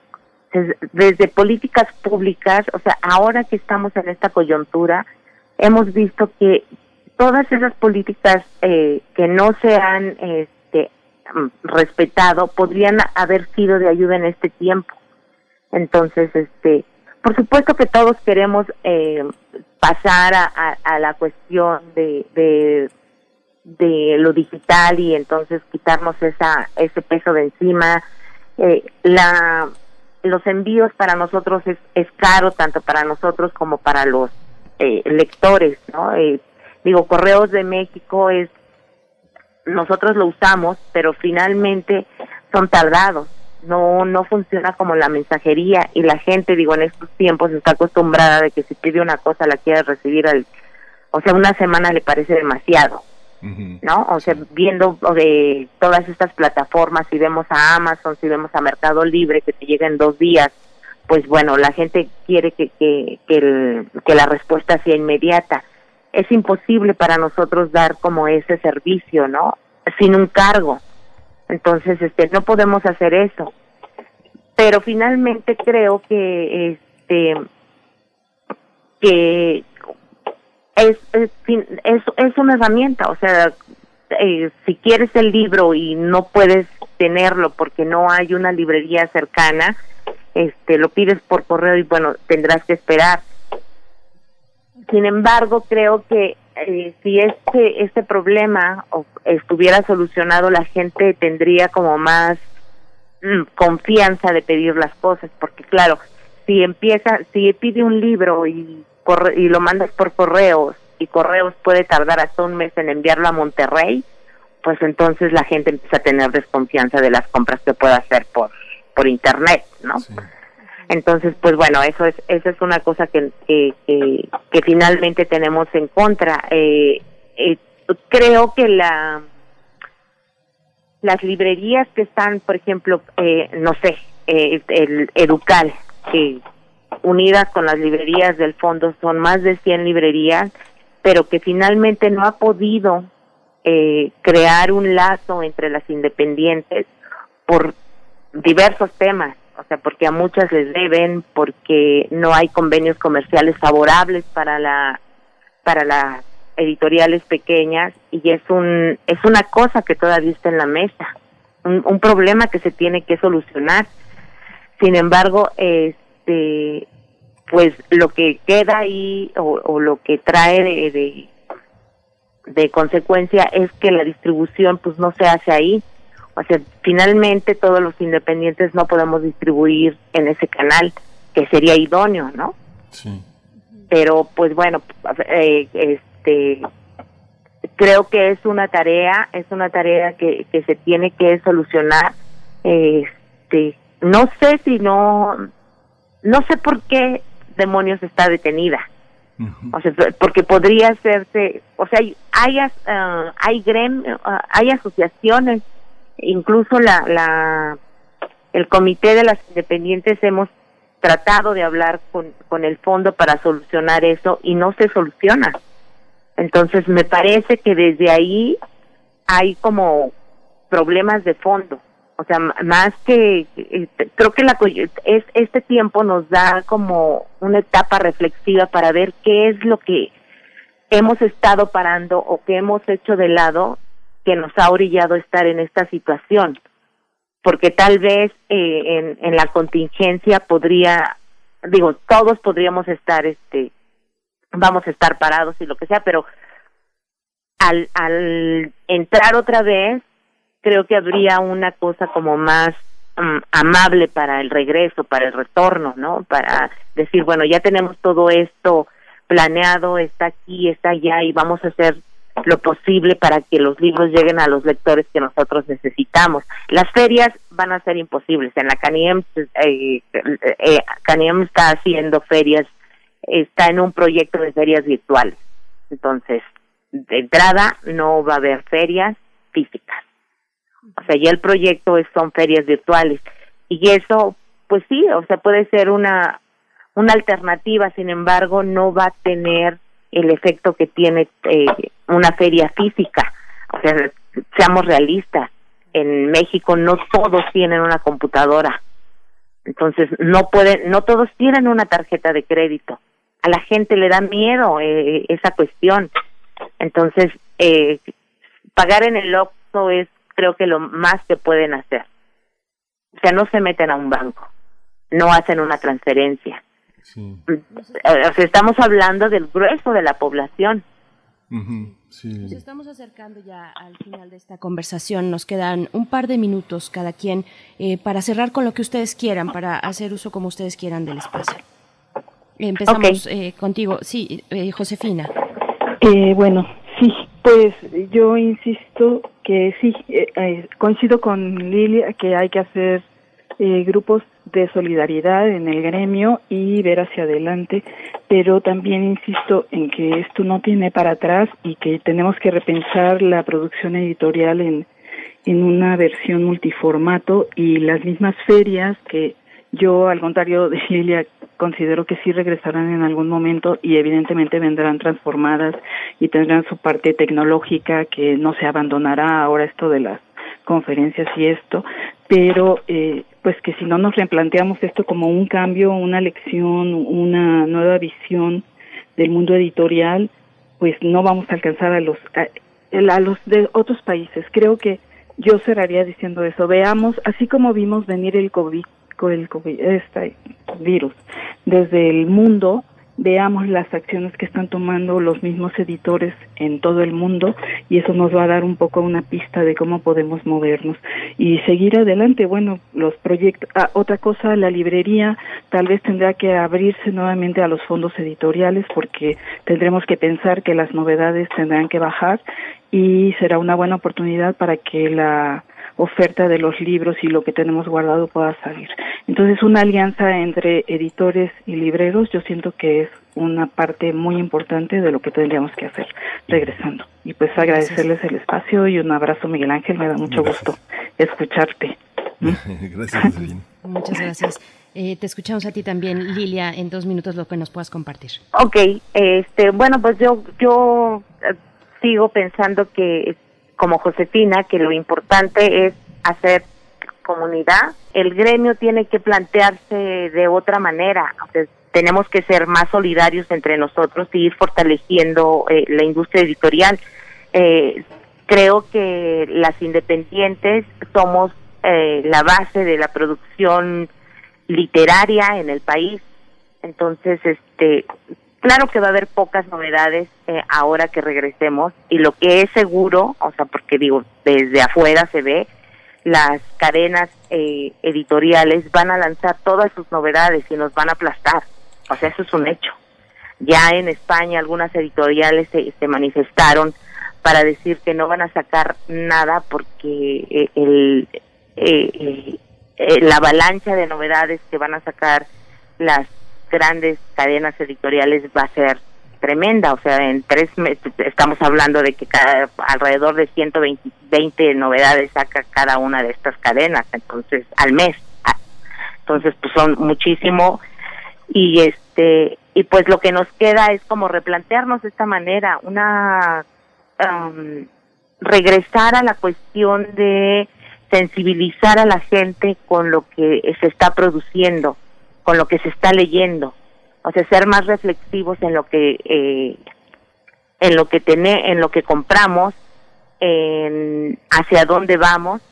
Y este y bueno, eh, creo que lo que nos queda a, a, las editoriales eh, independientes es tratar de entrar al mercado no para competir, sino para poder ofrecer eh, un, una variedad que no está dentro o, no está cuantificada ni calificada dentro del dentro de la industria, ¿no? Como comercio, como comercio. Entonces, este eh, creo que es una de las de los aportes que las eh, independientes tenemos. Eh, hacemos un el, el hecho de, de evitar cosas que y arriesgar sobre cosas de las las cadenas grandes no, no van a invertir porque les parece que no puede ser un buen negocio. Eh, nosotros lo hacemos más con vistas a, a, dar una opinión o un, o un punto de vista distinto. Entonces, creo que cuidamos el ecosistema del libro. Eh, eh, cuidar el ecosistema es importante para todos. Entonces, bueno, regresaremos y tendremos que hablar entre nosotros, que eso no lo hacíamos. Sí. ¿No? Hablar entre nosotros y tratar de que esto, pues, sea un, corra o fluya de, de, una manera más fácil y bueno, eh, estar, eh, eh, pues, ahí este, insistiendo en, en las políticas públicas para que sea como más, menos, este, escabroso el, el camino. Y pues bueno, eso es lo que o sea, nosotros como Nitropress pensamos que, que, que es importante para, para poder seguir, ¿no? Sí. Pues muchísimas gracias. Eh, pues seguiremos eh, continuando con algunas otras propuestas cuando se regresaron. Ya por lo pronto ya la Secretaría de Economía y el IMSS tienen 15.000 empresas registradas para regresar el próximo lunes. Así que bueno, el regreso está ya propuesto. Así que nos vemos. Muchas gracias, Josefina Larragoiti, directora general de Resistencia. Abrazo grande, mucha suerte. Gracias, Josefina. Cuídense gracias, mucho, por favor. Igualmente. Hasta pronto. Muchas gracias. Muchas gracias. Hasta pronto. Hasta pronto.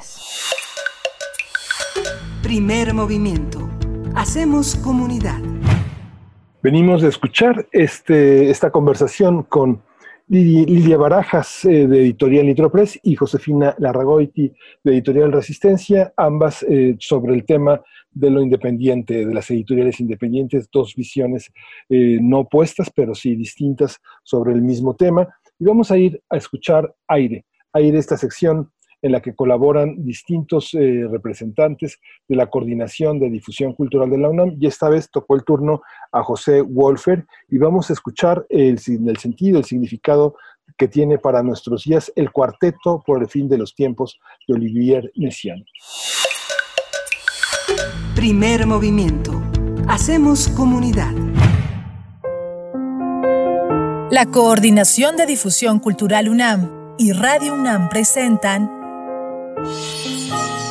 Aire. Arte. Cultura. Ciencia. Sociedad. Reflexión. Aire para días difíciles.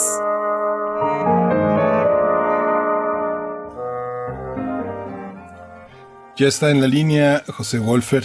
Él es un músico, es un hombre de letras, también es un investigador, es, el director general de Música UNAM. Y en esa sección hoy eh, de las recomendaciones culturales de Cultura UNAM vamos a hablar del cuarteto para el fin de los tiempos de Oliver Messiaen y Aire. Con Aire te recibimos, querido José. Qué gusto encontrarnos de nuevo. ¿Cómo estás? ¿Qué tal? Un gusto encontrarnos por acá pues aquí con este nuevo espacio con el que estamos compartiendo algunas pues algunas premisas, algunas ideas, un poco de un poco de música en este caso. Así es, pues te saludamos con mucho gusto, José Wolfer. Eh, efectivamente, en este espacio que hemos titulado Aire, estaremos compartiendo, pues, en realidad lo que ustedes, los, eh, las y los directores de los distintos museos eh, o direcciones de la Coordinación de Difusión Cultural, pues quieren compartir con la audiencia de Radio UNAM. Y pues en este momento, pues te toca a ti y, y nos da mucho gusto poder saludarte con este propósito para hablar de El Cuarteto para el Fin de los Tiempos de Oliver Messiaen. Cuéntanos, por favor, sobre todo de, esta figura, para aquellos que no la, no la identifiquen, de este músico, este compositor francés. Cuéntanos, por favor. Sí, cómo no. Eh, esto surgió por una reflexión. Estaba yo mirando un poco en la, en la red qué están haciendo algunos compositores en este momento. Como sabemos, pues buena parte de lo que, de lo que se está pudiendo hacer ahora es a través justamente del Internet y de las redes, yo estaba con la pregunta, eh, ¿qué están haciendo los compositores? Y me vino a la mente este ejemplo, que es uno de los ejemplos pues, más célebres quizá del, del siglo XX, de una música compuesta en circunstancias muy particulares. Eh, a Messiaen lo, lo apresan los nazis después de ocupar eh, Francia y está en un campo de concentración, de camino al campo de concentración, va pensando en una idea que traía, que de hecho es uno de los movimientos que estamos oyendo ahorita de fondo, que se llama Abismo de Pájaros, una idea que traía para un cuarteto con una, una, una configuración no del todo usual, un clarinete, un violín, un cello y un piano, y finalmente consigue platicar con un guardia del campo de concentración que le facilita un poco de papel y, de, y un lápiz, que era pues un lujo eh, absoluto, una, una cosa completamente insólita, escribe este cuarteto para el fin de los tiempos eh, y lo estrena dentro del propio campo de concentración, él mismo tocando el piano con algunos otros músicos que se encontró en el, en el campo, eh, pues logran dar finalmente este estreno. Entonces me parecía pues un, ejemplo eh, notabilísimo de alguien que está trabajando en condiciones muy adversas, eh, bastante más extremas, incluso quizá de las que estamos nosotros enfrentando, o bueno, en todo caso distintas, no, no sé si valga la, la comparación o no, y, es una de las músicas creo que más, pues más llamativas, más particulares que hay en el siglo XX, me pareció interesante pues compartirlo con el público por si no conocían esta, esta composición que tiene este, este, esta génesis tan particular que recién les describía. Es fascinante el propio título de esta, de esta pieza que ahora, que ahora este, haces notar, Abim de Suazo, que son, es como también, no solo es abismo, sino es asombrarse con esta eh, connotación, dotación que relativiza el tiempo. No hay causalidad en el canto de los pájaros. ¿Cómo entender esta pieza desde estas perspectivas, poner en cuestión el tiempo, José? Fíjate, Miguel hay una, hay una cita del propio Messiaen sobre sobre este movimiento que es muy el sentido de lo que tú estás diciendo, porque habla justamente sobre esta, esta oposición. Dice textualmente en su introducción al cuarteto, dice, el abismo es el tiempo con su eh, tristeza, con su cansancio. Los pájaros son lo opuesto de este tiempo, son nuestro deseo de alcanzar la luz, las estrellas, eh, los arcoíris y las canciones jubilosas. Entonces está hablando, es, es una de las como de las contradicciones, si queremos, o de los dos polos opuestos que están muy presentes en la música de Messiaen. Por un lado, esta reflexión muy arraigada en, el catolicismo, era un hombre profundamente religioso, organista eh, durante toda su vida de la iglesia, estoy recordando bien de Saint-Germain en París. Eh, y por otro lado, era un, un ornitólogo aficionado, absolutamente obsesionado con los pájaros. Entonces encontramos a lo largo de su obra pues muchas referencias eh, a estas dos a estas dos esferas, a estos dos universos en los que se movía. El, el siguiente ejemplo que, que, preparé, bueno, que pedí que pusiéramos ahorita al aire, es el quinto movimiento que justo nos ilustra el otro, de alguna manera, parte de este otro espectro, se llama Alabanza a la Eternidad de Jesús, el que escuchábamos recién el tercero, el abismo de pájaros para clarinete solo, de hecho es una especie de, de, prueba de fuerza para los clarinetistas de hoy en día tocar esta, este movimiento del, del cuarteto, el quinto movimiento es para cello y piano, y un comentario sobre la grabación que estamos escuchando, eh, es una grabación hecha por intérpretes holandeses, eh, la mayor parte de ellos lamentablemente ya, ya fallecieron, justo estaba yo poniéndome al día ahorita de, de estos intérpretes, yo sobre todo me fijé en esta grabación primero por Ander Bilsma, que es un chelista holandés, o era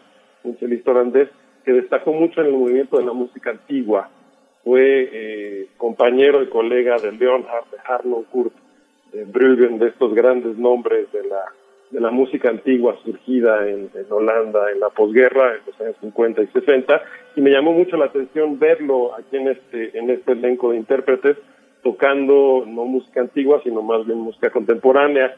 Lo acompaña un elenco eh, muy notable de, de músicos, Reinbert Deleuze, que es un, o era también un pianista y director de orquesta, el chelista eh, George Peterson, y Vera Beth, que es la violinista, es la única que está viva en este momento. Pero bueno, me llamó mucho la atención ver a Bilsma poniéndose esta, en este campo de la música contemporánea, lo hacen estupendamente bien. Y esto que estamos escuchando, por cierto, eh, quienes nos escuchan en este momento en Radio UNAM, pueden eh, encontrar esta misma versión que la posteamos recién hace unos minutos en las redes de Música UNAM para quien quiera consultarla. Nos pueden encontrar en Facebook o en Twitter como Música UNAM o si entran directamente a Spotify, Música UNAM, un comentario importante de Spotify, hay que poner el acento a la palabra música porque Spotify es muy quisquilloso con eso y si no está el acento no nos va a llevar a nuestro perfil. Ahí está eh, esta grabación que estamos escuchando. Por supuesto que en unos momentos más vamos a dejar correr un poquito de esta propuesta musical a cargo de Olivier, Olivier Messiaen pero también me parece, y lo que llega un poco a mí, es la paradoja de, de este cuarteto para el fin de los tiempos, donde eh, pues el autor Messiaen la, la escribe, la, la, compone pues en el encierro, en el, en el encierro que puede ser, de ahí la paradoja o el contraste, cuando pensamos en los pájaros, que son este símbolo eh, que asociamos generalmente con la libertad, y, y, bueno, los pájaros que tanto le gustaban a, a Olivier, Messiaen, eh, como encontré por aquí una cita que eran los, los grandes compositores de la creación cuyas líneas melódicas le recordaban al canto gregoriano. Hay, hay una posibilidad, bueno, las posibilidades que tiene la música se ponen de relieve cuando nos lleva a, a, otros espacios, posiblemente cuando nos dan las posibilidades de abrir, de abrir las alas aún en el encierro, ¿no?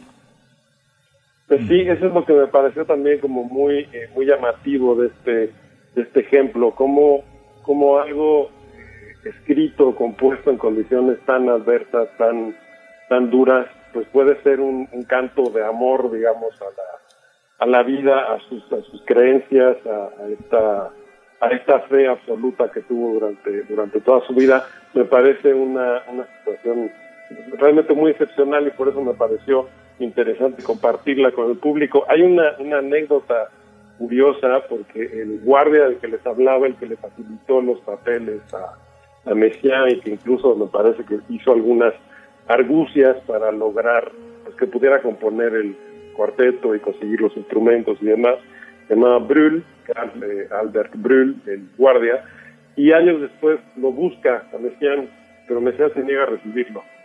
Eh, Messiaen se entera de que está ahí presente y dice que no, que no, que no lo quiere recibir, ¿no? Pero bueno, más allá de esta, de esta circunstancia muy tremenda en la que se, se generó este cuarteto, me parecía que era pues una, una oportunidad para hablar sobre, sobre cómo en estas condiciones se puede generar algo tan singular y una, para mí de veras una de las obras pues, más destacadas del, siglo XX en el ámbito de la música de cámara. Vamos a escuchar algo, José. Sí, les había yo propuesto si podíamos escuchar un, fragmento del, quinto movimiento, eh, este que se llama Alabanza a la Eternidad de Jesús, es para, para cello y piano. Por supuesto. Pues vamos a escucharlo, es lo que ya está de fondo, de hecho, y volvemos, volvemos contigo, José Wolfer.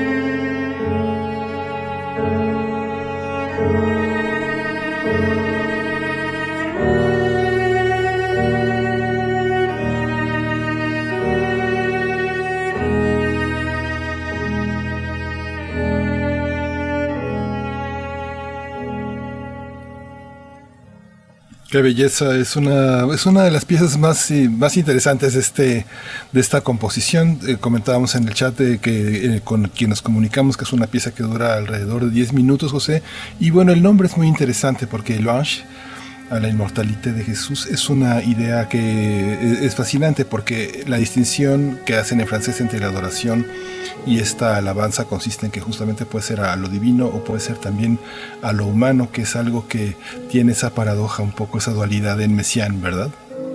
Esa, esa dualidad me, parece fascinante, Miguel Ángel, porque es, como una tensión muy, muy básica que hay a lo largo de, de toda su obra entre esta contemplación de lo divino que, lo llevó a hacer obras, estoy pensando por ejemplo la Sinfonía Turangalila, en otra obra que justamente aparece también en la, grabación original de este disco de Phillips, que se llama Y espero, y espero la resurrección de los muertos, es una de las, las obras creo que más potentes en su manejo, por ejemplo, de, la sección de mentales que yo recuerde. Eh, está por un lado esa, esa música telúrica, digamos, y por otro lado, que parecería eh, estar justamente como del otro lado del espectro, los pájaros, estos seres tan, tan evanescentes, tan frágiles, eh, cuyos cantos se dedicó a estar registrando Messiaen durante, durante toda su vida y, encontrar en la manera en la que conviven estas, estas dos este, esperas en su música, siempre me ha parecido que le da una, una atención muy particular. Por supuesto, pues José Wolfer, nos da mucho gusto tener esta otra versión, digamos, esta parte eh, mucho más eh, tal vez interna o eh, de, los, de las y los directores de la coordinación de difusión cultural, mucho más íntima es la palabra que quiero, que quiero decir. Y, y es de verdad un privilegio y nos ha, nos ha encantado esta selección musical a cargo de Olivier Messiaen el cuarteto para el fin de los tiempos. Te vamos a despedir, te mandamos un abrazo. Nos vamos a quedar con esta propuesta, el cuarteto para el fin de los tiempos, el quinto movimiento que seguimos escuchando, Alabanza de la Eternidad de Jesús. Y, te mandamos un abrazo, José Wolfer. Nos encontramos pronto. Un abrazo también a ustedes, mucho gusto. Gracias, José. Hasta pronto. Aquí esta mañana. Gracias. Muchas gracias. Pues nos vamos a despedir de la Radio Nicolaita y vamos a ir al corte. Eh, volvemos a primer movimiento, los dejamos con el cuarteto para el fin de los tiempos.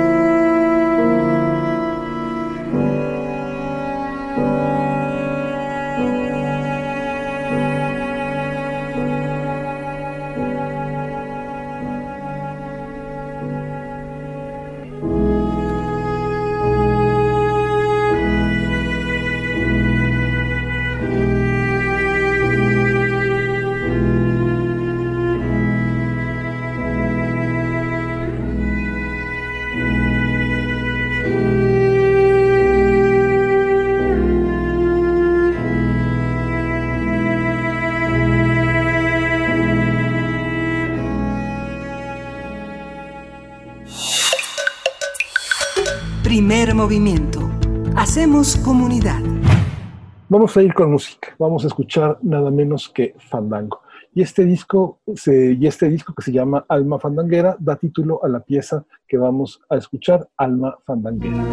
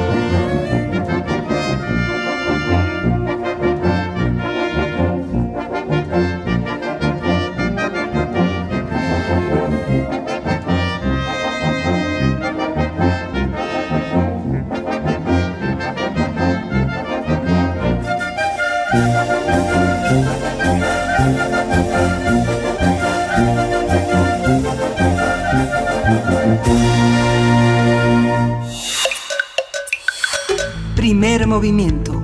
Hacemos comunidad. Pues nos tenemos que ir ya al corte, Miguel Ángel, despedirnos de la radio Nicolaita. Gracias por permanecer en sintonía en el 104.3 allá en Morelia. Estaremos con ustedes mañana. Tenemos una cita el día de mañana a las 8 de la mañana. Y pues bueno, nosotros nos vamos y particularmente yo, Miguel Ángel, me, también. Tú continúas en vivo, tú continúas en vivo durante la siguiente hora eh, con muchos temas igualmente importantes. Tenemos la mesa del día, la poesía necesaria una hora todavía por delante con Miguel Ángel Quemain. Yo les agradezco mucho, agradezco a la producción de Primer Movimiento, a todo el equipo y por supuesto a ustedes. Quédense aquí en sintonía. Gracias, Miguel Ángel. Gracias, Berenice Camacho, que la pases bien. Nos vemos, nos escuchamos mañana. Mañana seguimos juntos, también desde la primera hora, desde las 7 de la mañana hasta las 9 horas. Seguimos juntos y bueno, vamos ya a la tercera hora de primer movimiento. Síguenos en redes sociales. Encuéntranos en Facebook como Primer Movimiento y en Twitter como arroba PMovimiento. Hagamos comunidad.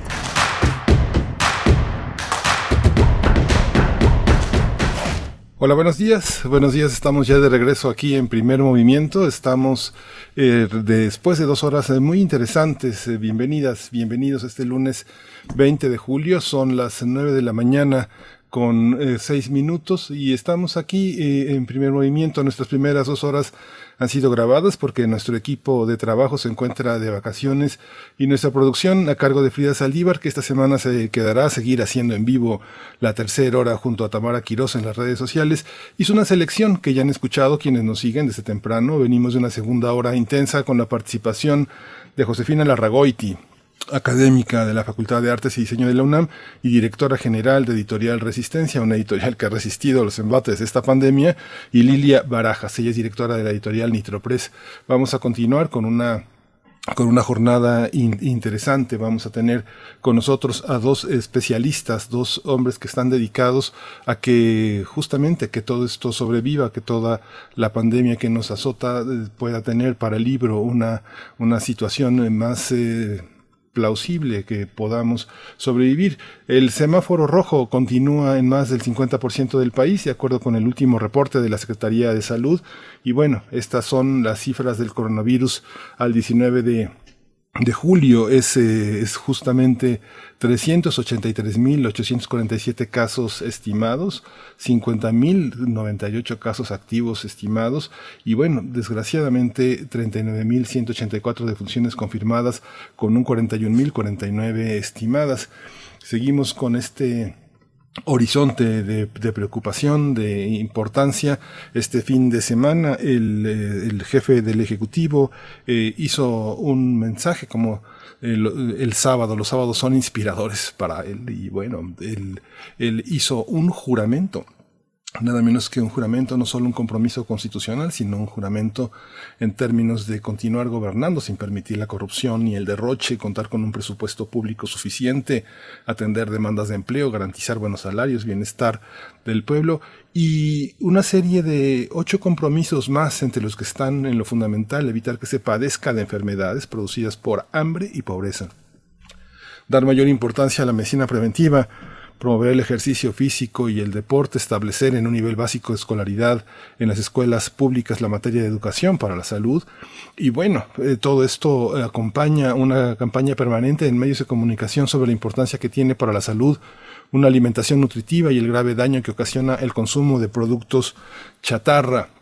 Es importante señalar eso porque es una de las eh, cuestiones centrales, mejorar el sistema de salud con mejores hospitales, equipos, especialistas, enfermeros, enfermeras, camilleros y todo el personal de salud que ha atendido de una manera heroica, de una manera muy comprometida toda esta pandemia que ha dejado tantas, tanto dolor y tanta incertidumbre, atender con prioridad las enfermedades crónicas, crear más escuelas de medicina y enfermería, iniciar programas de becas de formación y bueno, hacer valer el artículo cuarto constitucional para garantizar el derecho del pueblo a la salud. Y bueno, pues así iniciamos esta tercera hora de primer movimiento. Vamos a la poesía necesaria. Primer movimiento. Hacemos comunidad. Es hora de poesía necesaria. Pues la poesía necesaria hoy está dedicada a un poeta jalisciense. Es nada menos que Ricardo Yáñez, un hombre que nació en 1948, que ha tenido muchísimos premios, muchísimos reconocimientos, una obra, una obra importante en el terreno de la poesía. Este poema que vamos a leer, dos poemas que son musicales, eh, que son, se llaman artesanales y forman parte de Parentalia, una coproducción entre Parentalia y el Fonca que editó en 2013. Y el libro se llama Artesanales. He seleccionado dos poemas de ese texto de ese, libro. Y bueno, nos acompaña ahora esta selección de Anastasia Sonaranda, una, una pieza que se llama Concierto San Ángel 3, Alegreto Soneado de Gerardo Tamés y el ensamble Tierra Mestiza. Gerardo Tamés, pues es uno de nuestros grandes, verdaderamente grandes compositores, uno de nuestros músicos más em, importantes, uno de los hombres que ha recorrido Latinoamérica y el mundo con su, con su guitarra, con sus ideas musicales. Y bueno, Tierra Mestiza es el la primera composición con la que prácticamente estrenó en Bellas Artes en 1976, en la primera presentación del grupo, esta voluntad de duración, esta voluntad artística, pues está entre nosotros como uno de los grandes legados que tenemos en, esta, en este país. Bueno, Ricardo Yáñez dice, una vez yo tuve un sueño. Una vez yo tuve un sueño bajo de un limón florido, y en el sueño un manantial manaba cual sonreído, y del manantial bebía y en agua yo convertido, agua en el agua sabía, que yo nunca había nacido, que soñé que yo era yo, y soñé que había dormido, y que había tenido un sueño, bajo un limón florido. Una copla yo canté, una copla yo canté, y al cantarla hallé el sentido de todo lo que soñé, bajo un manzano florido. ¿Algo acaso descifré en la copla que me ha herido? No lo sé ni lo sabré. Lo que sí es que he comprendido que era un jilguero sin nido y una rama y en una rama canté y al cantar hallé el olvido de aquello que nunca fue.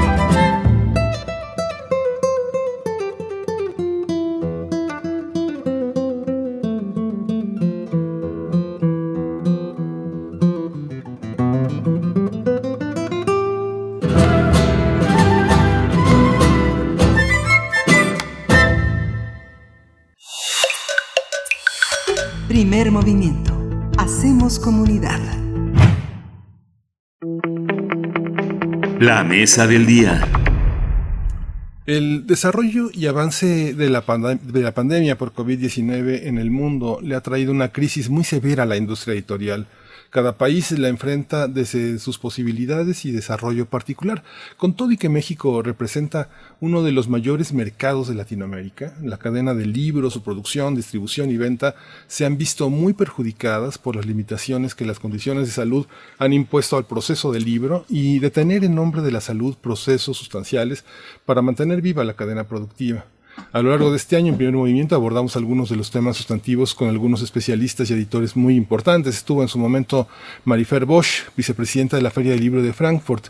Conversamos con Tomás Granados, editor y director de Grano de Sal, con José María Espinaza, fundador y editor de Ediciones Sin Nombre, y que son personas que han estado al frente de la industria eh, con consejos, con asesorías, con una participación muy activa. Sin embargo, ahora ante el reinicio de las actividades económicas, 49 días ya de jornadas, eh, de una jornada del nuevo regreso de la nueva normalidad y la llegada a esto acudimos a un órgano aglutinador de la actividad editorial mexicana, la Cámara Nacional de la Industria Editorial, la CANIEM, que hoy tiene un papel primordial en proteger a todas las piezas de la cadena productiva del libro para animar una industria que fue muy afectada por esta suspensión de actividades. Simplemente su participación como un facilitador del mundo editorial para asistir a las ferias de libros nacionales e internacionales, para generar apoyos y consensos entre el aparato hacendario y normativo y fiscal, para generar un diálogo con el legislativo, para mantener a flote a los más vulnerables y continuar con la voluntad de una mayor participación internacional de los más consolidados, están entre las tareas que la CANIEM ha realizado de una manera también heroica. Y para hablarnos de todo este, este panorama, invitamos a dos actores muy importantes en este momento, el ingeniero Juan Luis Arzós Arvide, él es presidente de la CANIEM. Le doy la bienvenida. Bienvenido, ingeniero. Hola, buenos días. Muchas gracias por aceptar esta conversación. Y está también en la línea Carlos Rojas. Carlos Rojas eh, ha tenido una, una enorme experiencia como, como editor y como parte de la cadena de libro, como un gran difusor de lo que se ha hecho. el estado, el estado en Educal, ha estado en el Fondo de Cultura Económica y ahora dirige MBB América Latina, que es la oficina eh, desde Alemania, donde la Feria del Libro de Frankfurt impulsan el proyecto de Metabooks, una herramienta que es un puente entre la feria y el mundo, en la Feria de Frankfurt y el mundo editorial, pues permite conocer a fondo todos los elementos que integran el libro. Bienvenido, Carlos. Muchas gracias por estar con nosotros. Eh, vamos a empezar. Eh, eh, que nos dé un panorama, eh, ingeniero Juan Luis Arzós Arvide, cómo, cómo estamos en esta, cómo estamos en esta situación. Eh, quien acuda a la página de la de la CANIEM, de la Cámara Nacional de la Industria Editorial, encontrará un panorama muy importante, muy revelador de lo que es el libro hoy, desde las ferias del libro que están en la segunda mitad del año, que muchas de ellas serán no, no serán presenciales, serán digitales, pero que nos cuente usted cómo ha sido este esfuerzo aglutinador. Los agarró un poco por sorpresa frente a una crisis que ya se avecinaba. ¿Cómo está, ingeniero? Gracias por estar. Hola, buenos días. No, pues sí nos agarró por sorpresa. Si, este, si me permite dar un pequeño relato de la situación a la fecha, a ver cómo estamos. De donde tengo un reporte que tenemos de la empresa Nielsen, hasta la semana 28, que va del 12 al 18 de julio, en México se vendieron 225.682 libros, que representa una facturación de millones de pesos de 48, 48 millones de pesos, lo que representa a su vez una disminución del 28% por de factura. Sí. En lo que va del año, el crecimiento acumulado del sector editorial en México sitúa en un decrecimiento del 9.8 en unidades de libros vendidos. Esto traducido en valor de facturación representa una disminución del perdón, del 30.6%. Por primera vez desde el inicio de la crisis, la caída frente a la misma semana del año anterior es inferior a la, a la caída. Esto implica que por primera vez desde el inicio de la crisis, la caída de ventas acumuladas del año ha tratado de crecer. O sea, hay un pelín de recuperación. Vemos que esa parte, ese menos 30% de caída de mercado acumulado en 2020, se logra recuperar, se logrará recuperar hacia el final de año, que es lo que esperamos que hay una cierta recuperación ya con la apertura de las librerías, la apertura de las librerías, perdón, y todo comienza otra vez a, a moverse la cadena, ¿sí? Las ventas de la próxima semana este, tendremos más datos, incluyen las aperturas de las librerías ubicadas en las plazas comerciales, lo cual son bastantes librerías que hay en centros comerciales que estaban cerradas hasta la fecha y que ya van a comenzarse a abrir también, lo cual ya nos da nos da una cierta una cierta luz en el camino. Sí. A mí me, francamente, me llama mucho la atención en esta administración, en esta presidencia que usted ha tomado la capacidad de la feria para de la Cámara para incluir eh, muchos sectores del libro que, que, que, tienen poca capacidad de gestión comercial. Ustedes se aglutinan a, pues, a grandes sectores de la, de, la, de la producción editorial que tienen grandes tirajes, que, a, que tienen entre sus tareas también editar antes eh, libros de texto gratuito, eh, verdaderos eh, hombres de, de, negocios y de poder, pero también ustedes han estado cobijando y dándole techo a muchos editores independientes y ahora usted está rodeado de una serie de, de actores del libro que pues que también son voceros de un sector muy desprotegido. ¿Cómo ha sido este proceso también de, de mirar hacia la edición independiente? ¿Cómo estamos en ese sentido? ¿Cómo, pues la, cámara, la, la cámara la, la, cámara aglutina a todos los editores de, de la, del, del, del, libro de México sí sí. Ya sean este editores de texto que como mencionabas normalmente son editoriales muy grandes eh, grandes industrias que dedican a la hay también muy pequeñas eh dentro de la industria del texto que tienen uno o dos títulos y que iban saliendo. A grandes editoriales como Penguin Planeta Océano. Pero sí eh, volteamos eh, la vista un poquito a las editoriales pequeñas a las que están a las que son manejadas por este por sus dueños y los dueños editores, el corrector, ya sabes todo. Toda la cadena tiene una, una o dos personas, eh, ahorita están trabajando en su casa, algunas ya cerraron las oficinas, porque también fueron parte de la cadena y tienen muchísimo, muchísimo, muchísimo que ofrecer al mercado, a los lectores. Tienen unos libros interesantísimos, buenísimos, que nos parece injusto que no salgan a, a la calle, ¿no? Sí. Y que no tengan ciertos de medios de, por decirlo de alguna manera, de protección o de ayuda, y eso los puede dar la Cámara. Estamos pensando inclusive en, en ferias que no vayan solos, sino que vayan en stand colectivos, lo cual ayudaría muchísimo para reducir gastos y tener menos este y poder asistir a más ferias, ¿no? Otro grupo enorme es el de literatura infantil juvenil, ahí tenemos un colegio, un comité de libros infantil juvenil, que aglutina cerca de 45 editoriales sí. dentro de las cuales también hay muy grandes, pero hay unas chiquitas, chiquitas, chiquitas, pero que han ganado premios en Bolonia y han ganado premios por aquí, por allá, son unas grandes editoriales. Uh -huh. Entonces nosotros no, no, no, no, no nos centramos nada más en las grandes, sino en, todo, en todas las editoriales del país. Sí. Sí, ha sido muy, muy, muy importante. Fíjese que ya está Carlos Rojas en la línea, quería presentarlo. Carlos Rojas eh, ha sido también un, un, una, una parte muy importante de este proceso que ahora vivimos. Carlos, Rojo, Carlos Rojas, bienvenido, buenos días, ¿cómo estás? Hola Miguel Ángel, hola, saludos a ti, a Juan, espero que me escuchen bien. Buenos sí, te escuchamos bien. Eh, sí, está, perfecto, eh, Metabooks, eh, cuéntanos un poco de este proceso de Metabooks. Lo presentaron en algún momento, justamente incluso tienen sus oficinas en la Cámara Nacional de la Industria Editorial. ¿Cómo se da esta colaboración con, eh, con, pues, con el órgano aglutinador más grande del país para, para la industria editorial? ¿Cómo se puentean? ¿Cómo, cómo esta representación de la Feria de Frankfurt en México tiene, tiene lugar en este, en este momento de esta crisis? Bueno, primero diría rápidamente una explicación de qué es Metabooks. Sí, cuéntanos. Tiene que ver Sí, es, Metabooks es un proyecto que tiene que ver con los metadatos de los libros, la información de los libros para poder compartirla lo mejor posible. Como dices, uno de nuestros aliados estratégicos de este proyecto es la Cámara del Libro, que en octubre firmó un acuerdo con la gente de la Feria del Libro de Frankfurt.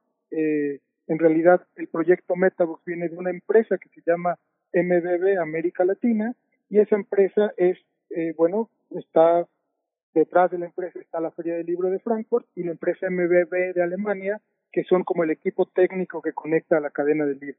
En octubre pasado, Juan en Frankfurt firmó un acuerdo, una alianza estratégica que nos permite traer este primer proyecto que es Metabooks. Y Metabooks, bueno, tiene, como dije, tiene que ver con los metadatos de los libros. Nosotros decimos que tratamos de hacer que los libros sean visibles para los lectores, que el proceso de comunicar la información del producto libro sea más sencilla para los canales comerciales. Y bueno, hemos contado desde el principio con el apoyo de la CANIEM, la, la Cámara eh, que encabeza Juan eh, y el equipo que encabeza son conscientes de la importancia de los metadatos para pasarlos como en un lenguaje común a los canales comerciales. Es algo que hacen las industrias del mundo del libro eh, pues desde hace muchos años. Nosotros hemos tenido algunos esfuerzos antes. El primero se llamó Cindy, luego se llamó Libros México y ahora tenemos este que se llama Metabooks y bueno, hemos avanzado muchísimo desde octubre. Estamos muy contentos, estamos trabajando ya con los grandes editores mexicanos, también con las grandes cadenas de librerías, pero también con los pequeños editores independientes y con los pequeños espacios de librerías independientes. Ingeniero, ¿cuáles son, cuál, cuál es la importancia que tienen ahora las, las ferias del libro en, en, el contexto nacional e internacional? Eh, en el portal de la Cámara, que ahora justamente tiene eh, un, un, excelente trabajo en la parte de comunicación, si uno quiere saber algo de la industria editorial, tiene uno que ir a, a este portal. ¿A quién perdimos? ¿Al ingeniero? No, no, no, no, no, este que tiene un, una, un, gran servicio de comunicación en el sentido en el que podemos enterarnos de todo lo que está pasando en el, en el ambiente. ¿Qué papel juegan las libras? ¿Qué papel ahora, por qué tomaron la decisión de aliarse a Metabooks y cuál es la importancia también de este aspecto de virtualidad que ahora caracteriza parte del, del fenómeno editorial en nuestro país y en el mundo en general?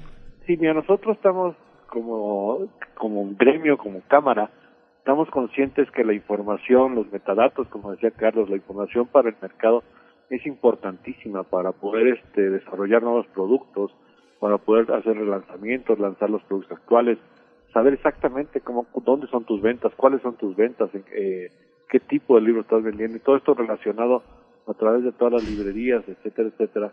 Y así como el registro de los libros que se, que se producen en México. En México hay una página, el producto de la ley del, momento del libro de lectura que se llama Libros México, donde todo el mundo tiene que registrar los libros, todo el mundo tiene que, este, cualquier título nuevo que saques, tu ICBN, ahí lo registras y queda ya registrado. Sin embargo, esta página no te da nada más que un simple registro, no te da mayor información, no es interactiva, etcétera, etcétera. Entonces, em, tratamos mucho de, de poderla hacer crecer, nos fue, nos dificultó un poco. Entonces fue que decidimos realmente acudir a los, a los son los expertos en este tipo de, de, de instituciones que manejen los datos de esta manera para realmente ayudar al mercado mexicano. nuestra idea es que tanto editoriales como librerías en este caso estén eh, inscritas a, a Metabooks y que este y que, que compartan información compartan información que a la larga te va a dar un mayor desarrollo del mercado, ¿no? Que es lo que estamos buscando lo que queremos darle a los socios de la Cámara una, una herramienta que le permita realmente conocer el mercado, conocer las editoriales, inclusive conocer la competencia, vamos a decirlo en el buen sentido de la palabra, no la conoce, y en toda la República. Entonces estamos trabajando en esto. Y mencionabas algo con respecto a las ferias. Mira, las ferias este, estatales, hay muchísimas ferias que organizan universidades o de cultura de los estados de alguna u otra manera eh, suplen a, la falta de librerías del país. El país tiene, no sé si 1.500 librerías, un número así bastante, bastante reducido, lo cual eh, impide que la oferta editorial esté al acceso de todos los lectores que hay en la República. Entonces, cuando una feria va a una ciudad, tú vas a Zacatecas, que tendrá dos tres librerías, no sé cuánto exactamente lo tiene, la, eh, esta feria se convierte como en la exposición como el foro donde todos los auditores presentan todo su fondo y le da oportunidad a la gente de, de esas poblaciones, de esas grandes ciudades, este, tener acceso a todos los libros. Entonces, por eso las ferias en México son, son realmente importantes, más allá de la FIL, que es la feria de ferias, o la del Zócalo del México, la viñería, pero las ferias este, en las eh, en provincias son importantísimas. La feria que, organiza la Universidad de Hidalgo es buenísima también, es una, una gran feria, la verdad. Entonces, en ese sentido, por cuestiones del COVID, ahorita se han visto cancelar todas, todas estas ferias de manera presencial. Sí, por lo mismo, que no quieren, pues, para que no se junte la gente se tengan que cumplir ciertas reglas de sanidad, etcétera, etcétera. Nosotros como Cámara estamos sacando un instrumento que se llaman ferias digitales, ferias virtuales, por decirlo de alguna manera, que de alguna manera esperamos ayudar un poco a subsanar este problema. Realmente la, la gente eh, de provincia, la gente del DF tenga acceso a todos los fondos de los diferentes editoriales. Carlos Rojas eh, ya, ya, ya, está con nosotros de nuevo aquí en la, en la conexión. Eh, tú has tenido muchísima experiencia en, en, bases de datos duras de, de la industria editorial. La última presencia que tuviste en ese sentido pues fue eh, Educal y ahora en esta parte tan importante de saber en qué consiste el libro, cómo está armado, cuáles son sus partes. Eh, ¿Cuáles son los metadatos? La fecha, el autor, el título, ¿cómo estamos en ese sentido? ¿Y cómo estamos eh, frente al tema de, de, saber qué libros tenemos? Muchos libros ni tienen ISBN y muchos libros que aún sin ISBN son conocidos entre lectores, los libros de poesía que se hacen de una manera artesanal, el teatro, Carlos, muchas cosas. ¿Cómo contribuye Metabooks en, esta, en este comercio que parece ser un comercio inteligente eh, en el sentido en el que podemos hacer muchísimas preguntas en torno al libro y son respondidas, ¿no? Bueno, sí, primero para redondear lo que estaba diciendo Juan, bueno, no hay duda alguna que eh, si algo nos va a dejar de experiencia esto que estamos viviendo es que hay que abrazar lo digital. El modo de poder seguir en el mercado significa tomar herramientas digitales eh, y los metadatos, bueno, pues son como la base de cualquier herramienta digital. A la pregunta de qué son los metadatos, en realidad es la información que describe a un producto. Podríamos decir que una pequeña celda de Excel donde está guardada una información de un libro, pues lo está describiendo. Y claro que tenemos metadatos, digamos, esenciales lo, que tú mencionas, el ISBN, el precio, el autor, pero toda la información que nos puede servir como herramienta comercial para que un libro llegue a los lectores también son metadatos, lo que se ha dicho en la prensa del libro, eh, eh, los programas de radio donde ha estado el autor, otros libros relacionados a ese mismo libro, la biografía del autor, quién colabora, quién traduce, ilustra, interiores del libro, es decir, entre más información podamos compartir de lo que queremos poner frente a los lectores, es más posible que encontremos esos lectores. En Metabooks decimos siempre como usar metadatos como herramienta comercial, en principio no significa que más gente va a buscar ese libro, pero sí significa que más gente que está buscando cosas puede encontrarse con ese libro que le interese.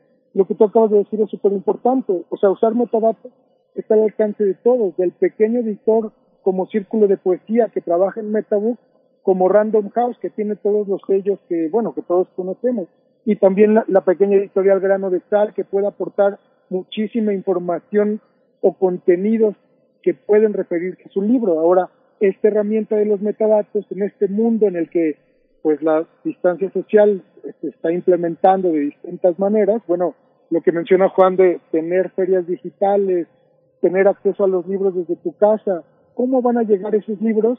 si no es a través de los metadatos, de la información de esos productos que se puede leer de computadora a computadora. Vamos muy atrasados en eso en México. Una, una, un reto de metadatos es que tenemos que avanzar lo más posible para darle una herramienta al mercado que de verdad le sirve. O usar los datos como inteligencia de negocios, pues es la manera de sobrevivir. Estamos en un momento súper complicado y yo diría como si hay que apostarle algo es a las herramientas digitales. Sí, sí. Ingeniero, uh, ingeniero Juan Luis Arzós Arvide, presidente de la CANIEM, eh, le pregunto también, eh, ¿cómo enfrentan ustedes eh, este, el, el, mundo del libro universitario? También es otro universo muy, muy extraño. En, por ejemplo, yo tengo muchos años de asistir a ferias de libro y en el stand de la CANIEM en muchas ferias internacionales de libro Ah. encuentra uno la presencia de libros, eh, de libros eh, eh, universitarios. Pero esto se debe más a la bonomía de la, de la Cámara que en un gran stand cobija a editoriales pequeñas, a editoriales universitarias, que a la capacidad de gestión de muchas universidades. ¿Cómo encontramos un libro universitario que en muchos casos tiene open access, que tiene un acceso abierto, se puede descargar, se puede leer en línea? ¿Cómo enfrenta la industria editorial el sector universitario con un público potencialmente tan importante? ¿Serán los lectores que pasado mañana compren los libros y vayan a las claro, librerías? claro. Y es y aparte toda la, la ciencia y la tecnología están en esos libros, ¿no? Todas las actualizaciones, todas las novedades, los ensayos importantísimos en humanidades, en ciencias, en filosofía, están en esos libros. Para nosotros es muy importante el libro universitario. Estamos muy unidos a una grupo que se llama Red al Texto también, que también te da, maneja muchísimas universidades, no maneja, están asociadas muchísimas universidades para ver qué hacemos con este, con el libro universitar- universitario. A través de la pandemia eh, tenemos un comité de libros universitarios donde están estudiando, eh, están practicando nuevas formas de, de enfrentar el libro universitario. No enfrentarlo, porque el libro universitario tiene su público cautivo, por decir de alguna manera, que es en la propia universidad donde se desarrolla, sino darlo a conocer al resto de, del país o del, del mundo, por de alguna manera, ¿no? Creemos que el universitario es un gran libro, un gran, un gran producto eh, de consumo muy reducido, muy cerrado en las propias universidades, con la intención que tenemos es sacarlo a, a otras, a otras universidades, a otros, este, otros públicos. Y eso es a través de Red al Texto, a través del comité, y estamos pensando nuevas formas de hacerlo, aprovechando precisamente todo este, toda esta onda digital. Justamente, fíjate que vuelvo, vuelvo con Carlos Rojas. eh, fíjate que hace, hace algunas semanas leí un artículo, un, un texto tuyo, Carlos, que era me, me- me llenó de pesimismo porque lo que reflejaba era una industria latinoamericana, pues muy de capa caída, muy, muy frágil. ¿Cómo está esta situación? Si de pronto ya, ya enfrentábamos eh, el tema de conocernos poco, conocer poco a los escritores, a los científicos, a los académicos que están en otros países, ahora frente a esta red de intercambio en el que predomina sobre todo lo comercial, ¿cómo, cómo entra en Metabooks? ¿Cómo entran nuestras instituciones eh, alter- alternas a este, a este fenómeno que es de mercado, que es de desorientación también un poco de los lectores que a veces eh, tenemos que elegir de una manera arbitraria con qué alimentar nuestro espíritu, no solo los conocimientos, sino en esos momentos de pausa en los que podemos entender mejor lo que somos gracias a la literatura, a la poesía, al arte, ¿no? Sí, bueno, primero y, y otra vez para redondear lo que decía Juan sobre el libro universitario, este es un muy buen ejemplo de el uso de metadatos, ¿no? O sea, tener o poder distribuir los libros tiene sus propias dificultades, pero en principio poder conectar la información de un libro o de un tema con otro lugar o otro investigador que esté en otro país, pues eso se logra a través de compartir información. No tenemos duda de que toda la industria necesita utilizar metadatos, pero claro, cada quien necesita que la herramienta se adapte a sus necesidades específicas. Sobre el, el artículo que mencionas, bueno, lo escribí a principios de la pandemia. Eh, si tuviera que cambiar algo después de lo que hemos aprendido, de las conversaciones que hemos tenido con la industria, diría que algo muy importante que se va a quedar después de que pase esta contingencia va a ser las redes de apoyo mutuo que se han creado, incluso de- dentro de la industria. Nos han hecho pensar en conjunto, nos han hecho repensar lo que tenemos que hacer y hacia dónde nos dirigimos. Había una reticencia o un modo de pensar que uno podía patear los asuntos digitales hacia adelante. Ya no, ahora hay una urgencia de hacerlo y ahora hay una urgencia de juntarnos para tratar de ser más solidarios. Empezamos a pensar en las librerías independientes, tú dices como eh, alimentar nuestro espíritu, bueno, pues eso hacen las librerías independientes, nos dan un servicio como personalizado, ¿no? Y no habíamos pensado en ellas, es un eslabón muy frágil de la cadena. Sí, creo que nuestra cadena de libro es muy frágil, pero también creo que en el apoyo mutuo, en la solidaridad, en repensarnos, en proyectos, la verdad, como Metabooks, que pueden reunir y agrupar a la gente de la industria, está el camino hacia adelante. No digo que sea una varita mágica para resolver todo lo que nos falta hacer, pero hay que empezar por algo. Si, me permite, si me permite, vamos a agregar una, cosa más en la cámara. Tenemos una, una sección que se llama Editamos, que es la parte académica de la cámara, donde hemos tenido una respuesta de gente que si antes hacíamos un curso existían 30, 40, 50 gentes, ahora hemos tenido presencia de 300 vía virtual de más de 300 gentes en algunos casos, interesadas por eh, fenómenos del libro, acciones del libro, derechos de autor, todo relacionado con el, con el libro. Lo cual eso implica que toda la gente está ávida de, de participar. Y Metabooks realmente es una herramienta que ayuda muchísimo en este tipo de cosas, porque todo el mundo tiene la información al día, actualizada en todos lados, no no es una información este, secreta ni mucho menos, sino que es abierta, entonces eso también da una, una amplitud total a la información con respecto al libro. Eh, para quien no lo sepa de nuestros radioescuchas, a mitad de la Feria del Libro de Guadalajara, la CANIEM organiza una conferencia de prensa y reparte una estadística muy amplia de cómo estamos. En medio, en medio del gran optimismo, de la gran fiesta del libro, viene la CANIEM y nos da la realidad, los desafíos, los retos que tenemos que asumir. Eh, ¿Cómo están esos retos de acuerdo a calificadoras internacionales, ingeniero? Este, nos dicen México no lee, tiene, no sé, está en el penúltimo escalón de los lectores. ¿Eso es cierto? Eh, eh, ¿cuál, ¿Cuál es, desde la Cámara, cuál es la visión de los lectores, de ese gran público que parece que siempre está como muy ávido de, tener cosas a la mano para leer? ¿Cómo, ¿Cuál es la visión de ustedes? Mira, las estadísticas de lectura que, que, han, que han salido muestran, hay muchas, hay muchas estadísticas eh, que muestran que 1.9 libros, que 5 libros, que 4 libros. En realidad, este, pues todas tienen sus bases, su metodología y todas son válidas eh, desde el punto de vista de cómo se realizaron. ¿no? No, no puedes criticar una con respecto a otra, que sería, sería injusto desde mi punto de vista.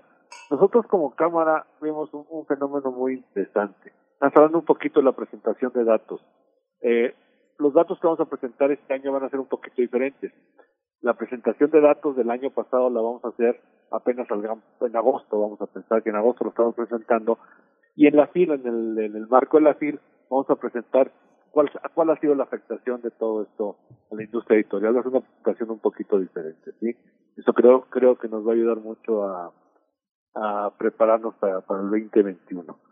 Este, eso es con respecto a, los datos que vamos a presentar. ¿Cuál es tu otra pregunta, perdón? Sí, esta, esta visión de las calificadoras de un país atrasado, de un país que no lee, de un país en rezago. Nosotros como Cámara, este, los libros van creciendo. Antes de la pandemia, o vamos a hablar los primeros dos meses, dos meses y medio del año, tenemos un crecimiento de 2.5 en unidad, en, en valores y 5% en unidades. Era un crecimiento razonable de la industria de, del libro eh, tenemos en la Cámara registrado la literatura infantil juvenil, que crece unas cifras extraordinarias, por ejemplo. No recuerdo ahorita los datos exactamente, pero unas cifras extraordinarias que se van multiplicando año con año, año con año, lo cual implica, como decías hace unos momentos, que este es el público que va a leer después. ¿sí? Es el público que va a seguir, que va a continuar leyendo porque va a agarrar el gusto por la lectura. Eh, yo creo que la lectura en México es baja, pero no tan baja como se como se como se dice o como se piensa ¿eh? hay tienes grandes editoriales que tienes editoriales surgen editoriales todo el tiempo en fin librerías pues no tienen pues faltan apoyos una serie de cosas que sí se requiere para poner una librería pues sin embargo ahí van surgiendo una red de librerías independientes que tiene 50 afiliados en el interior de la República que van, van, van caminando, van creciendo. Creo que poco a poco vamos a avanzar. Carlos. Eh, bueno, yo desde el mirador en el que estoy, que es desde Metabooks, que es apoyado por la Cámara de Libro Alemana a través de la Feria del Libro de Frankfurt, lo que puedo decir es que aun cuando es muy complejo el tema de los índices de lectura, lo que eh, hay un consenso en verdad mundial es la calidad y la potencia de nuestra industria editorial. O sea, la calidad de los libros que se hacen en México como en Argentina es de competencia mundial. Lo que nos toca ahora, yo diría, es presumirlo, salir y venderlo, ponernos al mismo nivel de las otras industrias en el tema de industria, es decir, en el tema de usar los datos como inteligencia de negocios, encontrar modos de que las cosas sean mucho más eficaces eficientes.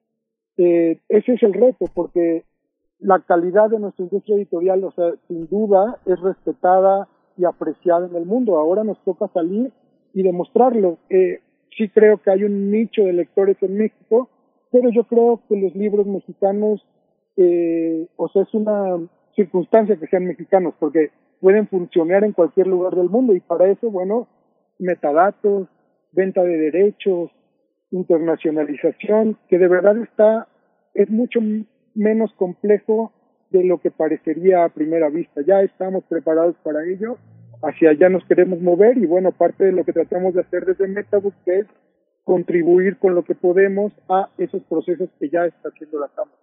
Salir un poco de una industria artesanal. Sí.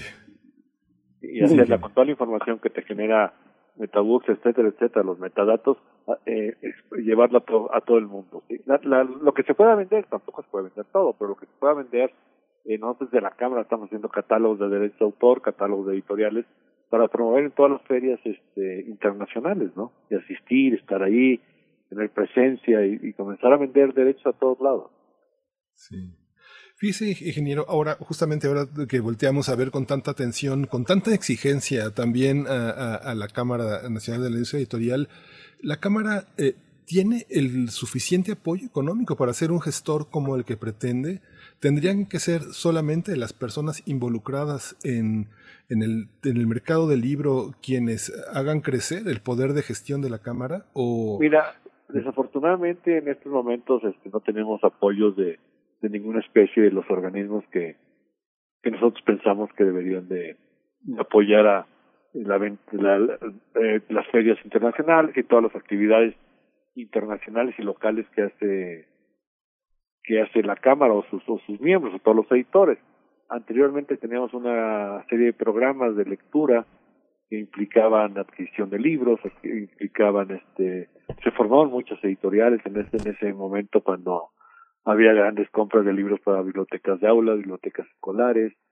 Era, eran programas muy, muy completos que realmente eh, iban al fondo, iban al, a la parte más sensible, que era llevar libros a las escuelas para educación preescolar, primaria, donde realmente creas o se, forma la, se forman los lectores. ¿sí?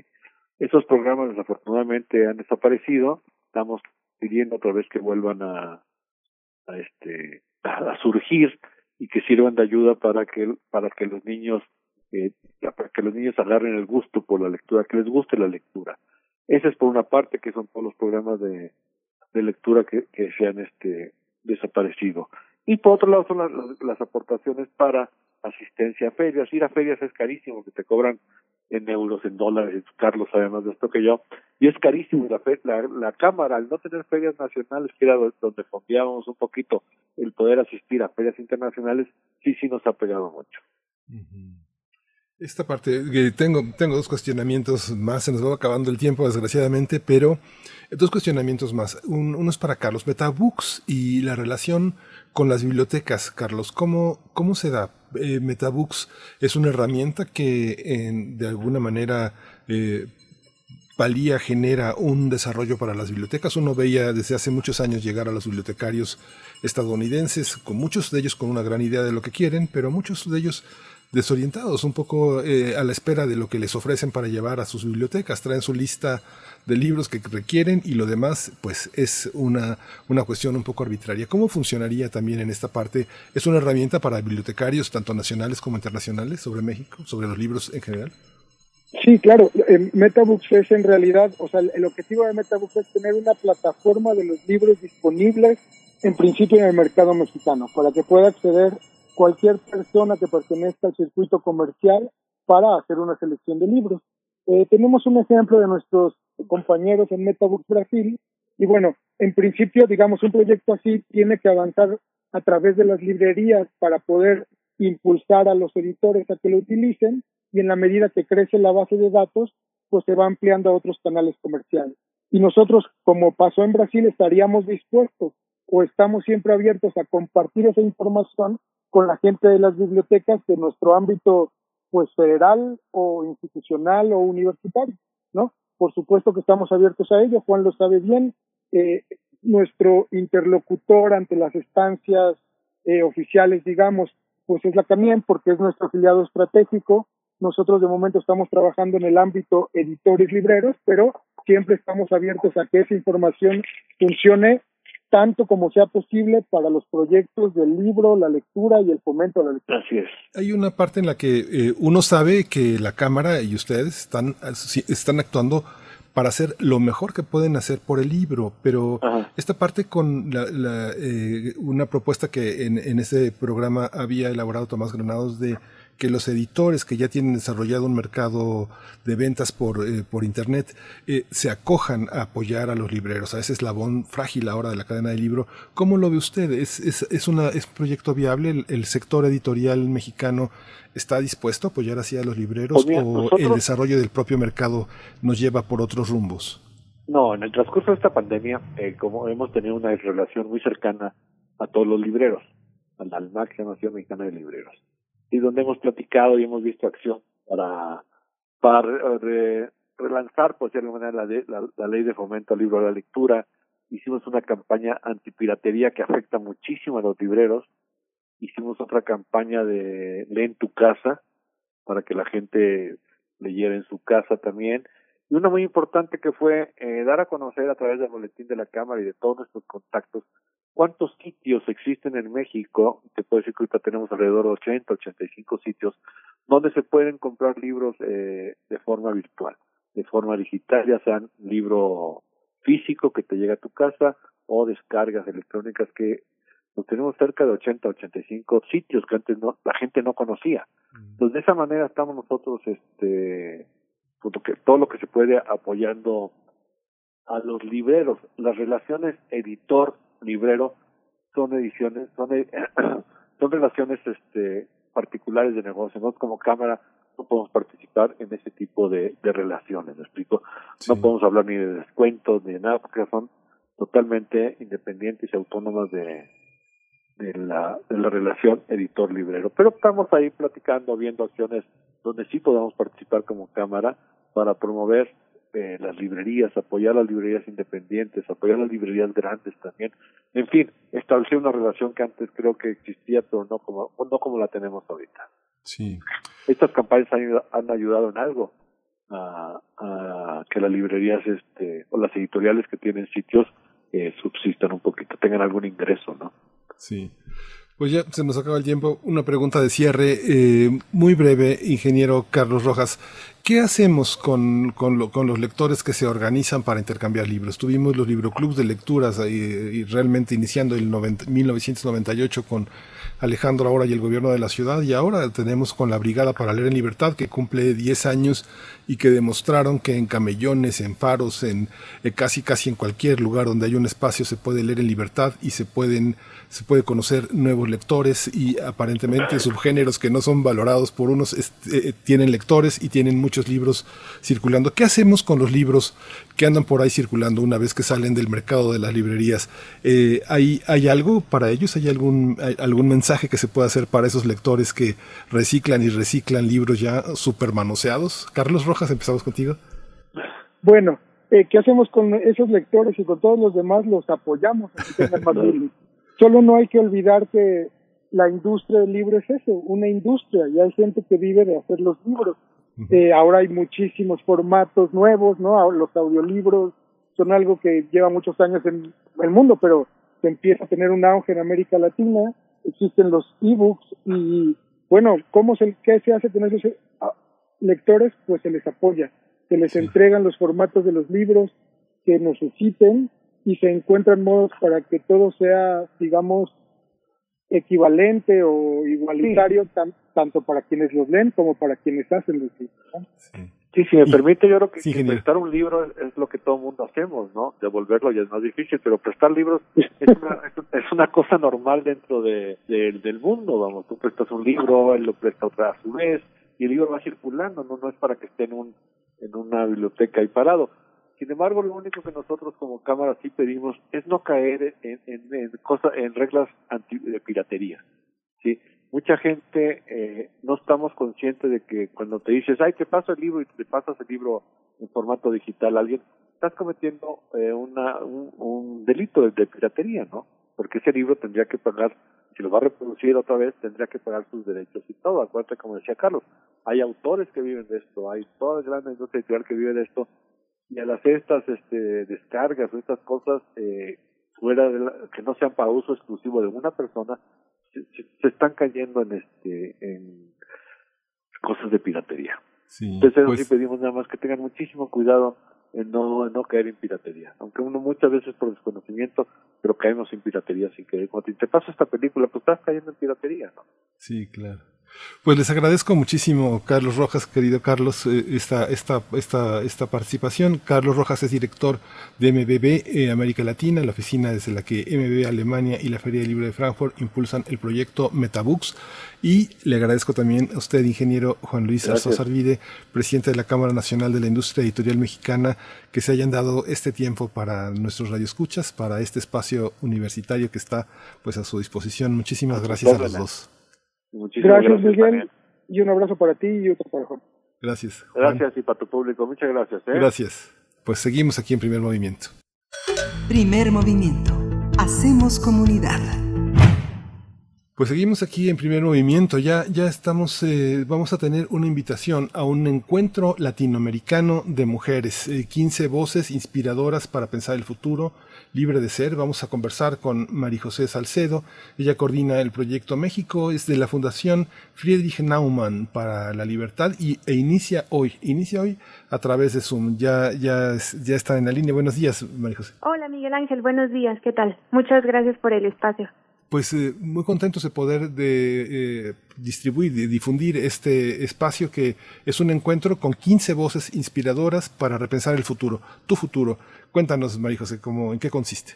Es correcto, eh, es una, eh, un, un encuentro que es parte iniciativa de la Fundación Friedrich Naumann, es nuestra campaña internacional de Female Forward, o sea, Mujeres Adelante, entonces queremos contar historias de mujeres con las que nos podamos identificar, eh, que nos puedan inspirar a repensar cómo podemos, como mujeres en la sociedad, en la política y en nuestra profesión, alcanzar nuestras metas. Entonces, durante toda esta semana presentaremos eh, a 15 profesionistas en áreas de política, arte, emprendimiento, negocios, periodismo, sociedad civil y tendremos también talleres muy didácticos en los que podrán pues las diferentes eh, mujeres de Latinoamérica que formen parte de nuestro foro aplicarlas en, en su vida diaria. Sí, esta sede México establece preguntas muy, muy interesantes. ¿Cómo pueden las mujeres en la sociedad política o en su profesión alcanzar sus metas? ¿Cómo podemos inspirar a más mujeres a imaginar y soñar? ¿Cómo ha sido también este, esta organización desde la oficina regional, eh, desde la Fundación CDMX, hacer este trabajo para, para la Fundación? ¿Cómo, ¿Cómo se está desarrollando? ¿A quiénes eh, necesitan que se enteren? ¿Cómo, cómo, es, cómo está el- la organización? En materia de lectores y de participantes? Sí, pues por ahora eh, vamos bien gracias a que la Fundación tiene oficinas también en Honduras, en Buenos Aires y en Lima. Entonces nuestras oficinas también están haciendo eh, una gran labor en el resto de Latinoamérica promocionando el evento. Sin embargo, pues aprovechamos muchísimo y agradecemos mucho este espacio para invitar a mujeres, pero también a hombres. Es un evento incluyente eh, para que puedan escuchar diferentes perspectivas y que ellos también puedan cumplir eh, sus propias metas o inspirarse a través de diferentes voces. Hay una parte que es muy práctica en, en este encuentro latinoamericano, que no sé, por ejemplo, uno va a encontrar en la en la parte en el, 20 el 23 de julio, el próximo jueves, va a encontrar, por ejemplo, cómo hacer que mi reportaje sea publicado en algún medio, cómo eh, romper las normas sociales y establecer otras eh, otras perspectivas, eh, qué representa el cine como un instrumento de cambio social. Hay una parte muy práctica como de, de agarrar y poner las manos en el asunto. Es correcto. La verdad es que cuando planeamos este evento nos tratamos de poner mucho en el lugar de las mujeres jóvenes que están tratando de imaginar cómo forjar su carrera y pues una de las principales preguntas que se hacen las jóvenes periodistas es bueno, si yo no pertenezco a ningún medio, eh, ¿cómo hago para que lo que yo escribo o lo que produzco sea publicado? Entonces, pues Claudia Ramírez, ella es jefa de redacción de la prensa gráfica en El Salvador y va a dar este taller que esperemos les, les funcione mucho a todas las mujeres que quieren incursionar en el periodismo, los medios, el cine, documentales y demás. Es muy interesante ver, por ejemplo, eh, a mí me ha tocado ver en el caso del teatro como hay, hay en muchos casos obras que si estuvieran presenciales tendrían 20, 25 espectadores y que uno las ve en línea y que tienen 150, 200 espectadores que vienen desde distintas partes de, de, Latinoamérica. Toda la gente que pueda hablar español es la que llega al teatro. Pasa lo mismo con estas conferencias. Vamos a estar conectados con Nicaragua, El Salvador, Argentina, eh, este, Costa Rica, eh, Venezuela. Hay una gran participación Colombia. Eh, es una manera inédita de enlazarnos. ¿Cómo, ¿Cómo está esta perspectiva? ¿Qué esperan de estos enlaces? Correcto, y no solamente las, las latinas que viven en América Latina, sino también muy importante ver a la comunidad latina en Estados Unidos, en Canadá, en Europa, en el resto del mundo, ¿no? O sea, nosotros cuando planeamos este evento también pensamos en todas esas mujeres latinas que se encuentran fuera del continente y que también están tratando de forjar su carrera y que también representa un gran reto. Entonces, estamos tratando de generar, de generar un, un sentimiento de comunidad y que más mujeres también entiendan el liberalismo, que es nuestra filosofía, como algo que es ser autor de tu propia vida, ¿no? Y que eso también eh, es, es, es algo básico en la autodeterminación de cada mujer, sobre todo pues en la realidad y en la sociedad que vivimos en este continente.